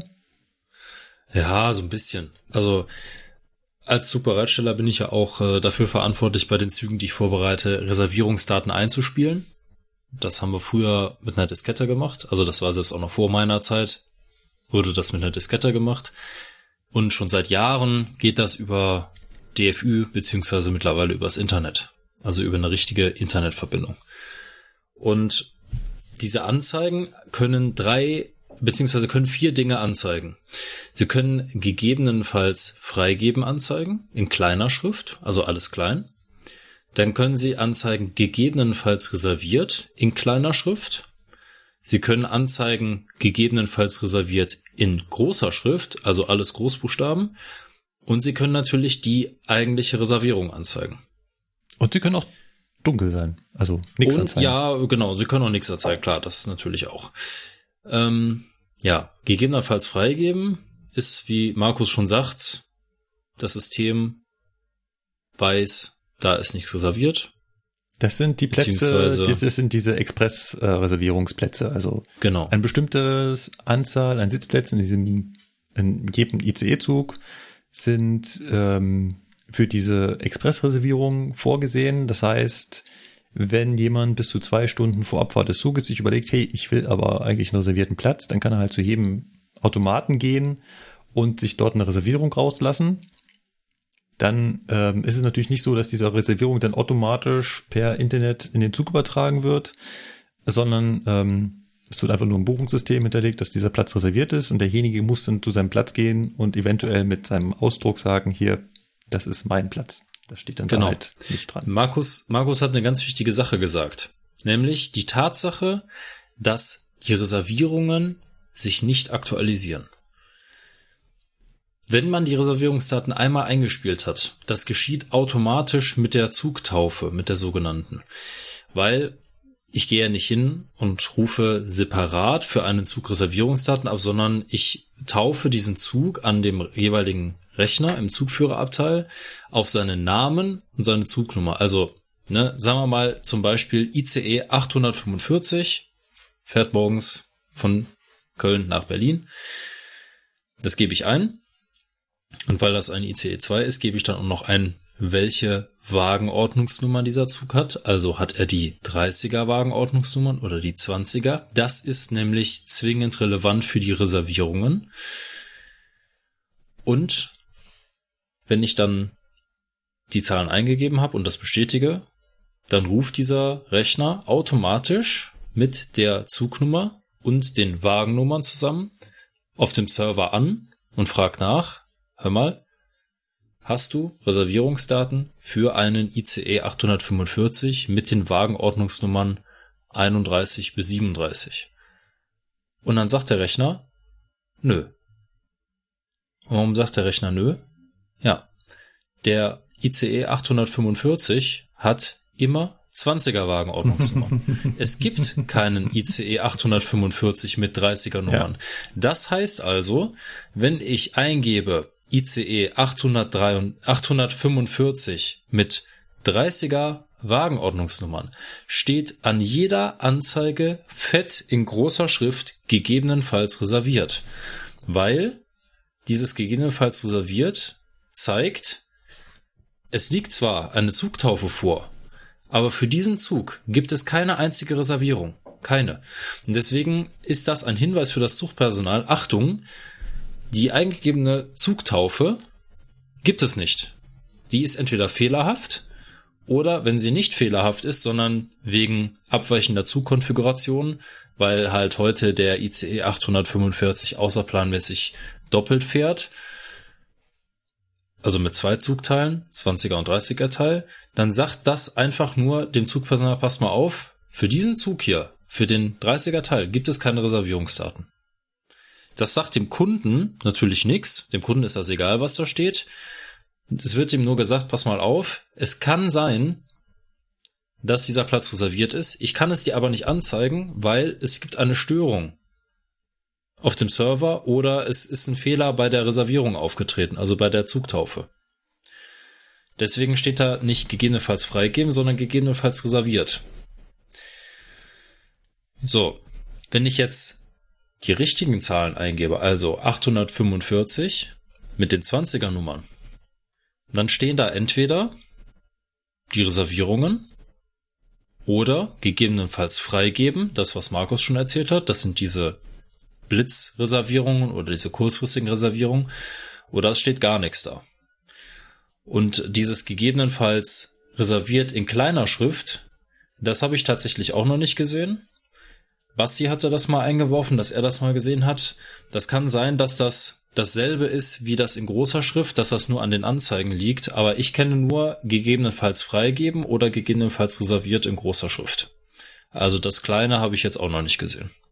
Ähm, was steht denn dran? War das nicht so, wenn noch kein, wenn der Zug noch nicht getauft wurde? Nee, dann ist alles leer. Also bei den Zügen, mit denen ich arbeite, ist dann, sind die Reservierungsanzeigen dann aus. Hm. Ich glaube, da war irgendwas, dass, dass die noch nicht geladen wurden.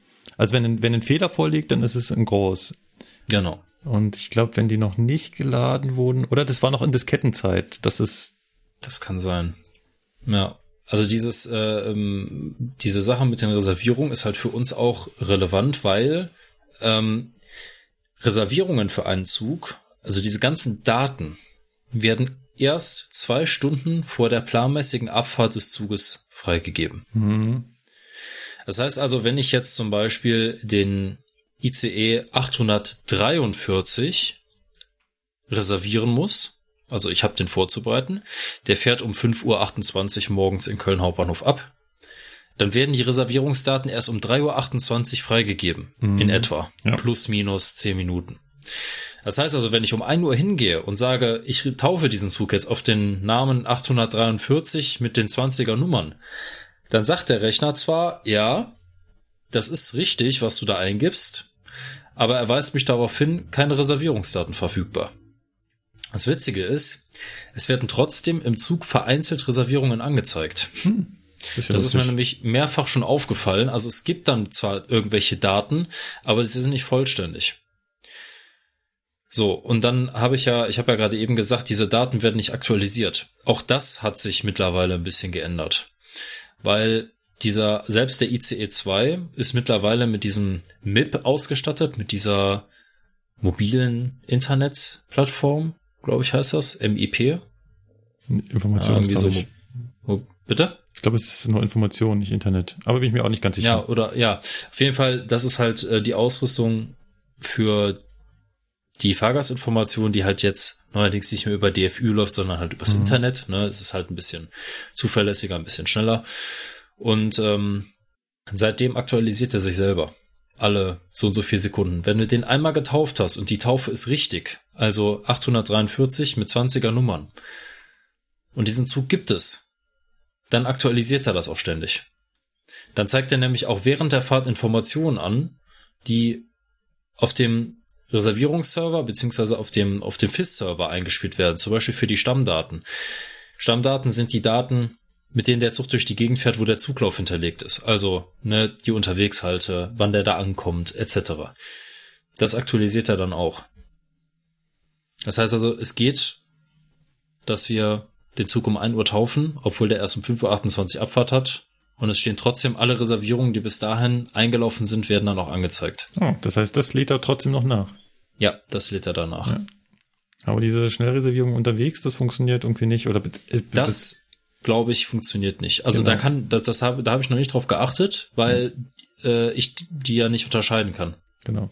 Was also da müsste ich ja, ja, immer mal wieder da äh, genau. mir merken, auf dem und dem Platz steht jetzt momentan noch gegebenenfalls freigeben. Ja. Ja. Aber allgemein ist das Spielchen damit äh, ganz lustig, was da so passiert. Zum Beispiel könnt ihr mal beobachten, dass die angezeigte Reservierung nicht die ganze Zeit da steht, sondern die verschwindet nach 15 Minuten nach Abfahrt. Das ist auch eine ganz wichtige Sache. Denn nach 15 Minuten verfällt eure Sitzplatzreservierung. Ja, äh, der Anspruch darauf verfällt. Ja. Sagen wir mal so. Also. Ja, das Blatt ne, Papier in eurer Hand zerfällt nicht, das, das ist schon klar. Genau, genau. Es entfällt der Anspruch darauf, hinzugehen und zu sagen, ich habe diesen Platz reserviert, das ist mein Platz. Genau. Das ist sogar ganz böse. Es gibt nämlich so Fälle, das ist echt unfair. Also, kennt ihr das? Menschen sitzen, also ihr kommt an den Platz, den ihr reserviert habt, und da sitzen Menschen schon. So. Aber gegenüber ist noch ein Platz frei. Und dann redet ihr mir, eigentlich würde ich ja da sitzen, ich kann mich ja auch darüber setzen, dann können Sie da zusammen sitzen bleiben, alles gut. So.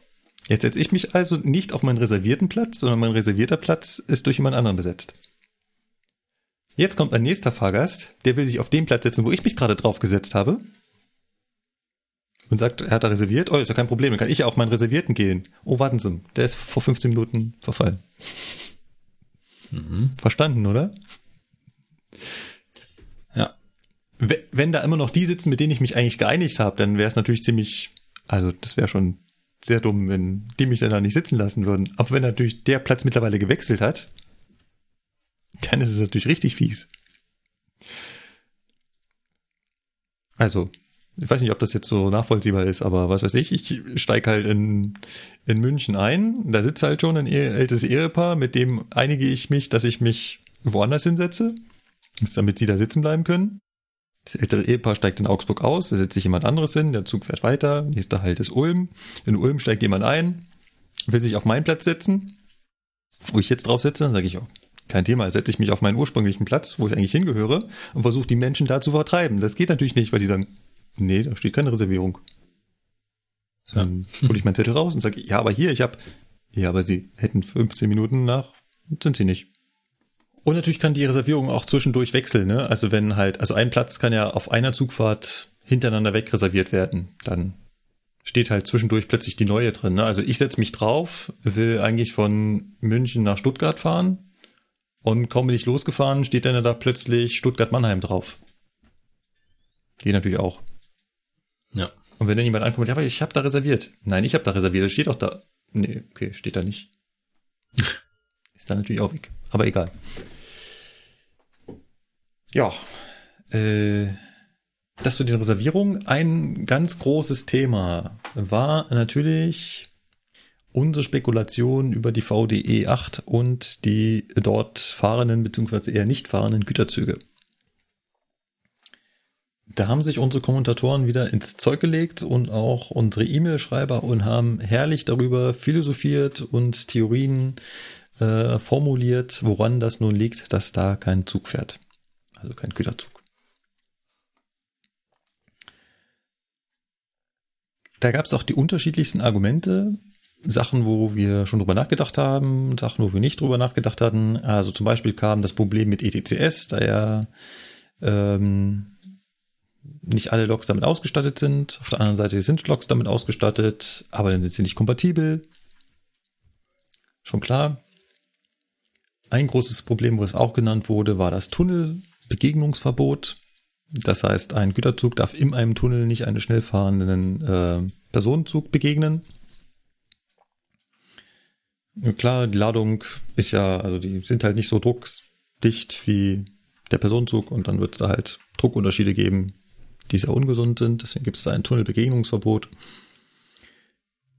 Das schränkt das die ganze Sache natürlich ein. Dann haben wir auch eine ganz lange und liebe E-Mail bekommen vom, vom Konrad. Der hat sogar einzelne Züge durchgerechnet mit äh, Bremshundertsteln und Längen und so weiter und stellt halt auch fest, dass du natürlich auch ein Bremsproblem im Endeffekt hast, weil wir haben ja schon gesagt, diese neuen Schnellfahrstrecken haben viel, viel größere Steigungen und Gefälle drin.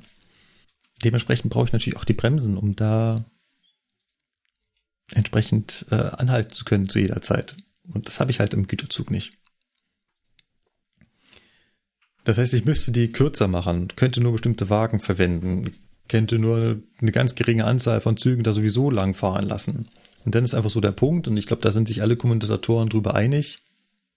Es ist einfach teuer. Es lohnt sich nicht. Ja, es ist unwirtschaftlich. Und das ist halt so ein bisschen, ja, krank, dass man eigentlich mal die Strecke so geplant hatte.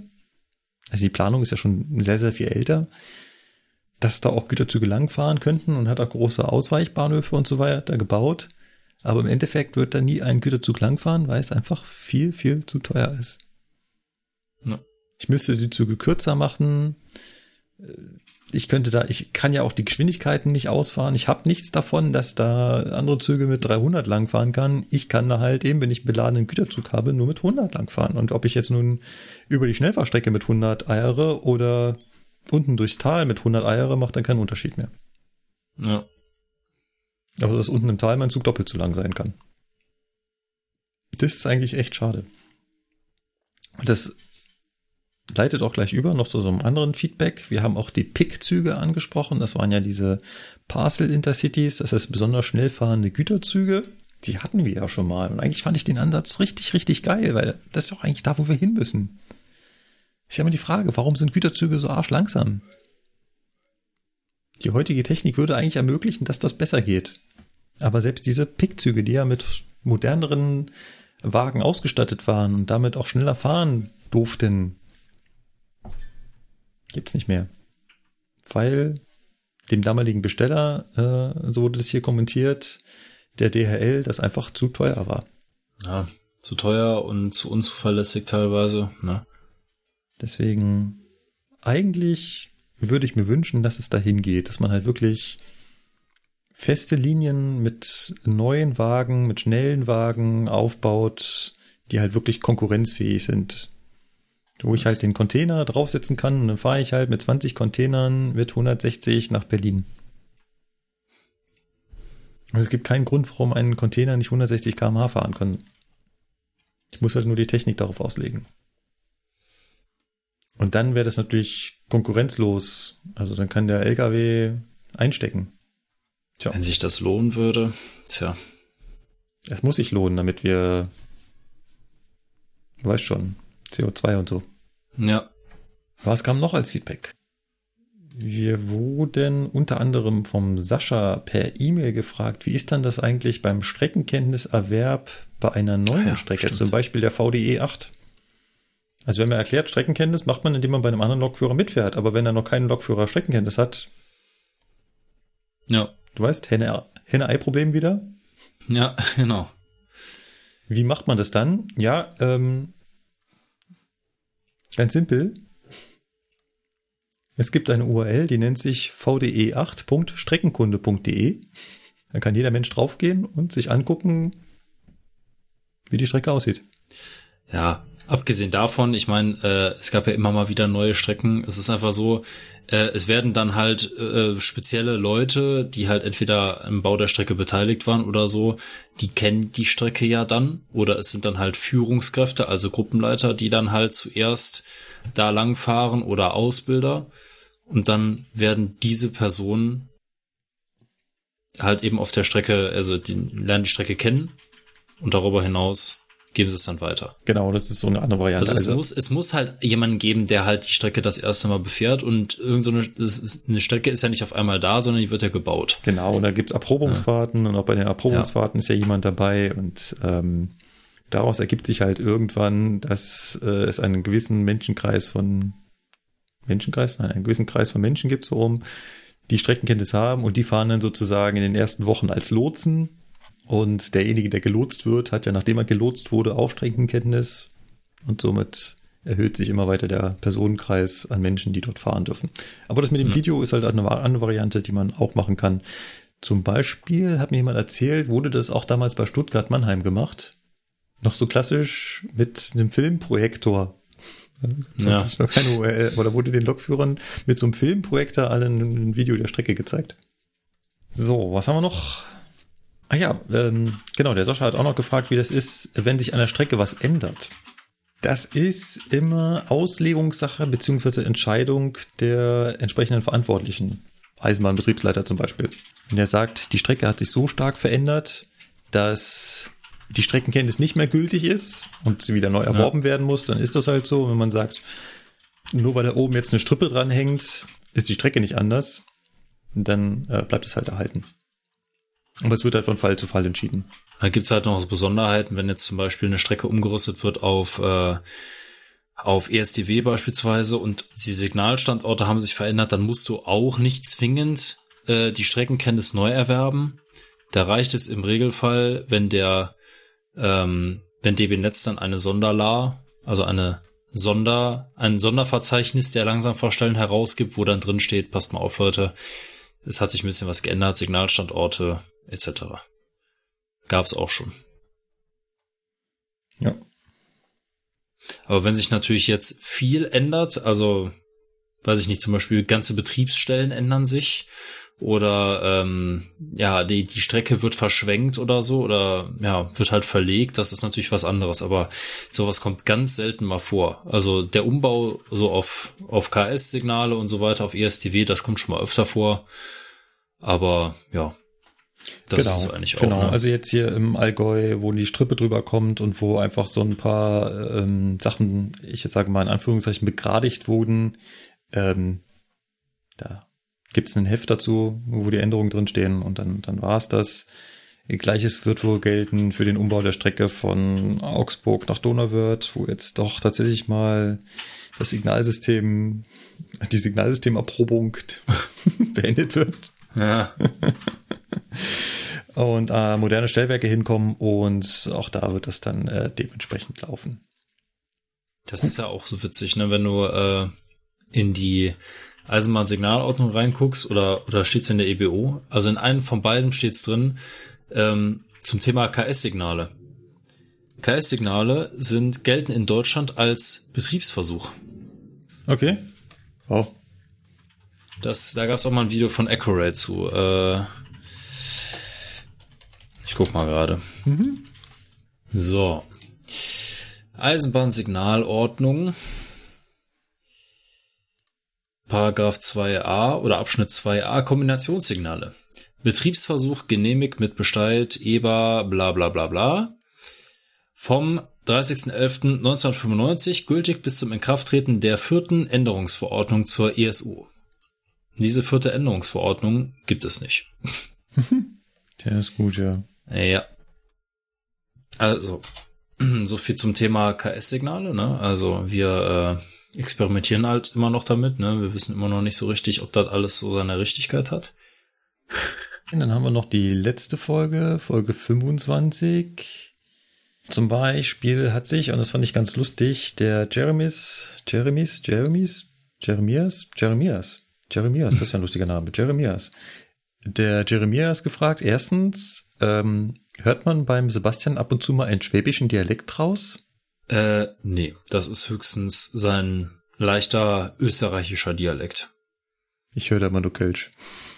ja, ja, gut, das sowieso, aber ne, darüber hinaus, äh, ne. Ja, vielleicht hat es etwas durch Omega Tau abgefärbt. Wirklich. Das ist, das, das ist echt schwäbisch. Ja, aber er würde sich auf jeden Fall noch über eine Folge freuen zur Thema Dampflok mit, ähm, ja, mit, mit mehr Lokführerthemen und noch mehr, wie sich denn so eine Dampflok äh, in echt steuern würde. Ja. Ähm, Fände ich auch super spannend, wenn man da nochmal näher drauf eingehen würde, wenn ich mit dabei wäre auf so einer Mitfahrt und mich wirklich da mit dem Lokführer Schritt für Schritt unterhalten würde, wenn man Zeit dafür hätte, welchen Hebel man in welcher Reihenfolge jetzt umlegen würde. Hm. Und dann hat der Konstantin etwas angemerkt zum Thema DB Cargo. Wir hatten ja, das war im Spiel, ähm, das neue System von DB Netz erwähnt, mit dem wir Fahrempfehlungen bekommen. Und er schreibt, dass DB Cargo das auch gekauft hat. Allerdings wird es dort nicht in das Ebola integriert, sondern in das LIDA-System. Das ist ihr System, mit dem sie auch jetzt schon Fahrempfehlungen zum Energiesparen, glaube ich, kriegen. Ja. Das heißt, auch DB Cargo wird das zukünftig verwenden. Finde ich ganz praktisch. Manchmal funktioniert das echt gut. Wenn das noch häufiger und zuverlässiger kommt, Eben, eben. Dann äh, finde ich das ganz nett. Ist halt immer wenig nachvollziehbar, ne? Da steht halt nur, fahre jetzt langsamer wegen ja. Zukreuzung und du siehst aber, und irgendwann verschwindet es halt wieder und du weißt nicht, bist du der Zukreuzung jetzt aus dem Weg gegangen oder ja, eben. hat sich das System das nur ausgedacht? Da stehst du halt. Ja, da stehen, das sind halt auch immer irgendwelche Zeiten. Und es gibt halt auch ja. Momente, wo das System anzeigt, fahre jetzt bitte für zwei Minuten 40 kmh, du fährst aber gerade mit 200. Ja, ja, das, ja, genau. Du sollst ja dann nicht in ja. dem Moment abbremsen, sondern äh, halt auslaufen lassen. Aber, oder wenn du gerade im Beschleunigen bist, also das System weiß ja nicht, wie schnell du gerade fährst. Ja, eben. Weil das, das ist halt das Problem. Das ist ja nur errechnet aus deiner Position, die das, die der Computer vom Stellwerk bekommt. Ja. Und deine Geschwindigkeit kennt er gerade nicht. Er sagte nur, jetzt gerade würde es reichen, wenn du 40 km/h fahren würdest. Nun gut. Ja, soweit ich das sehe, haben wir auch das Feedback so im Groben abgedeckt. Wenn ihr euch ja. da draußen nicht genug erwähnt fühlt, wenn ihr gemerkt habt, hey, hier, meinen wichtigen Kommentar habt ihr übersprungen oder wenn ihr auch sonst Beiträge habt oder Korrekturen oder Fragen, dann schickt uns die entweder ganz anonym auf unserem Blog zugfunk-podcast.de, genauso gut gerne per Mail, mail at zugfunk-podcast.de. Wir sind auch auf Twitter, die Zugfunker.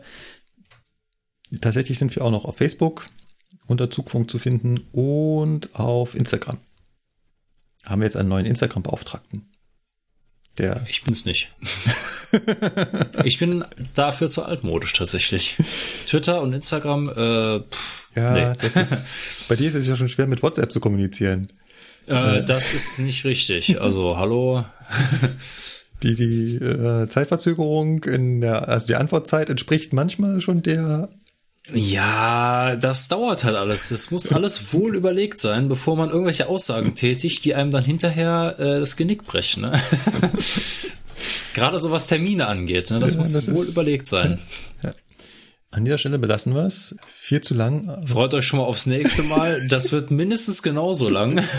also ja, ja, ja. naja. Wir, wir, haben sogar schon einen Termin. Also ähm, ja, solange da keiner krank wird oder irgendwas anderes Unvorhergesehenes passiert, mm. wird es tatsächlich auch eine Folge 27 vom Zugfunk geben. Davon gehe ich jetzt mal aus. Und bis dahin wünschen wir euch viel Spaß. Ja. Macht's gut. Macht's gut. Ciao, ciao. Tschüss. Tschüss.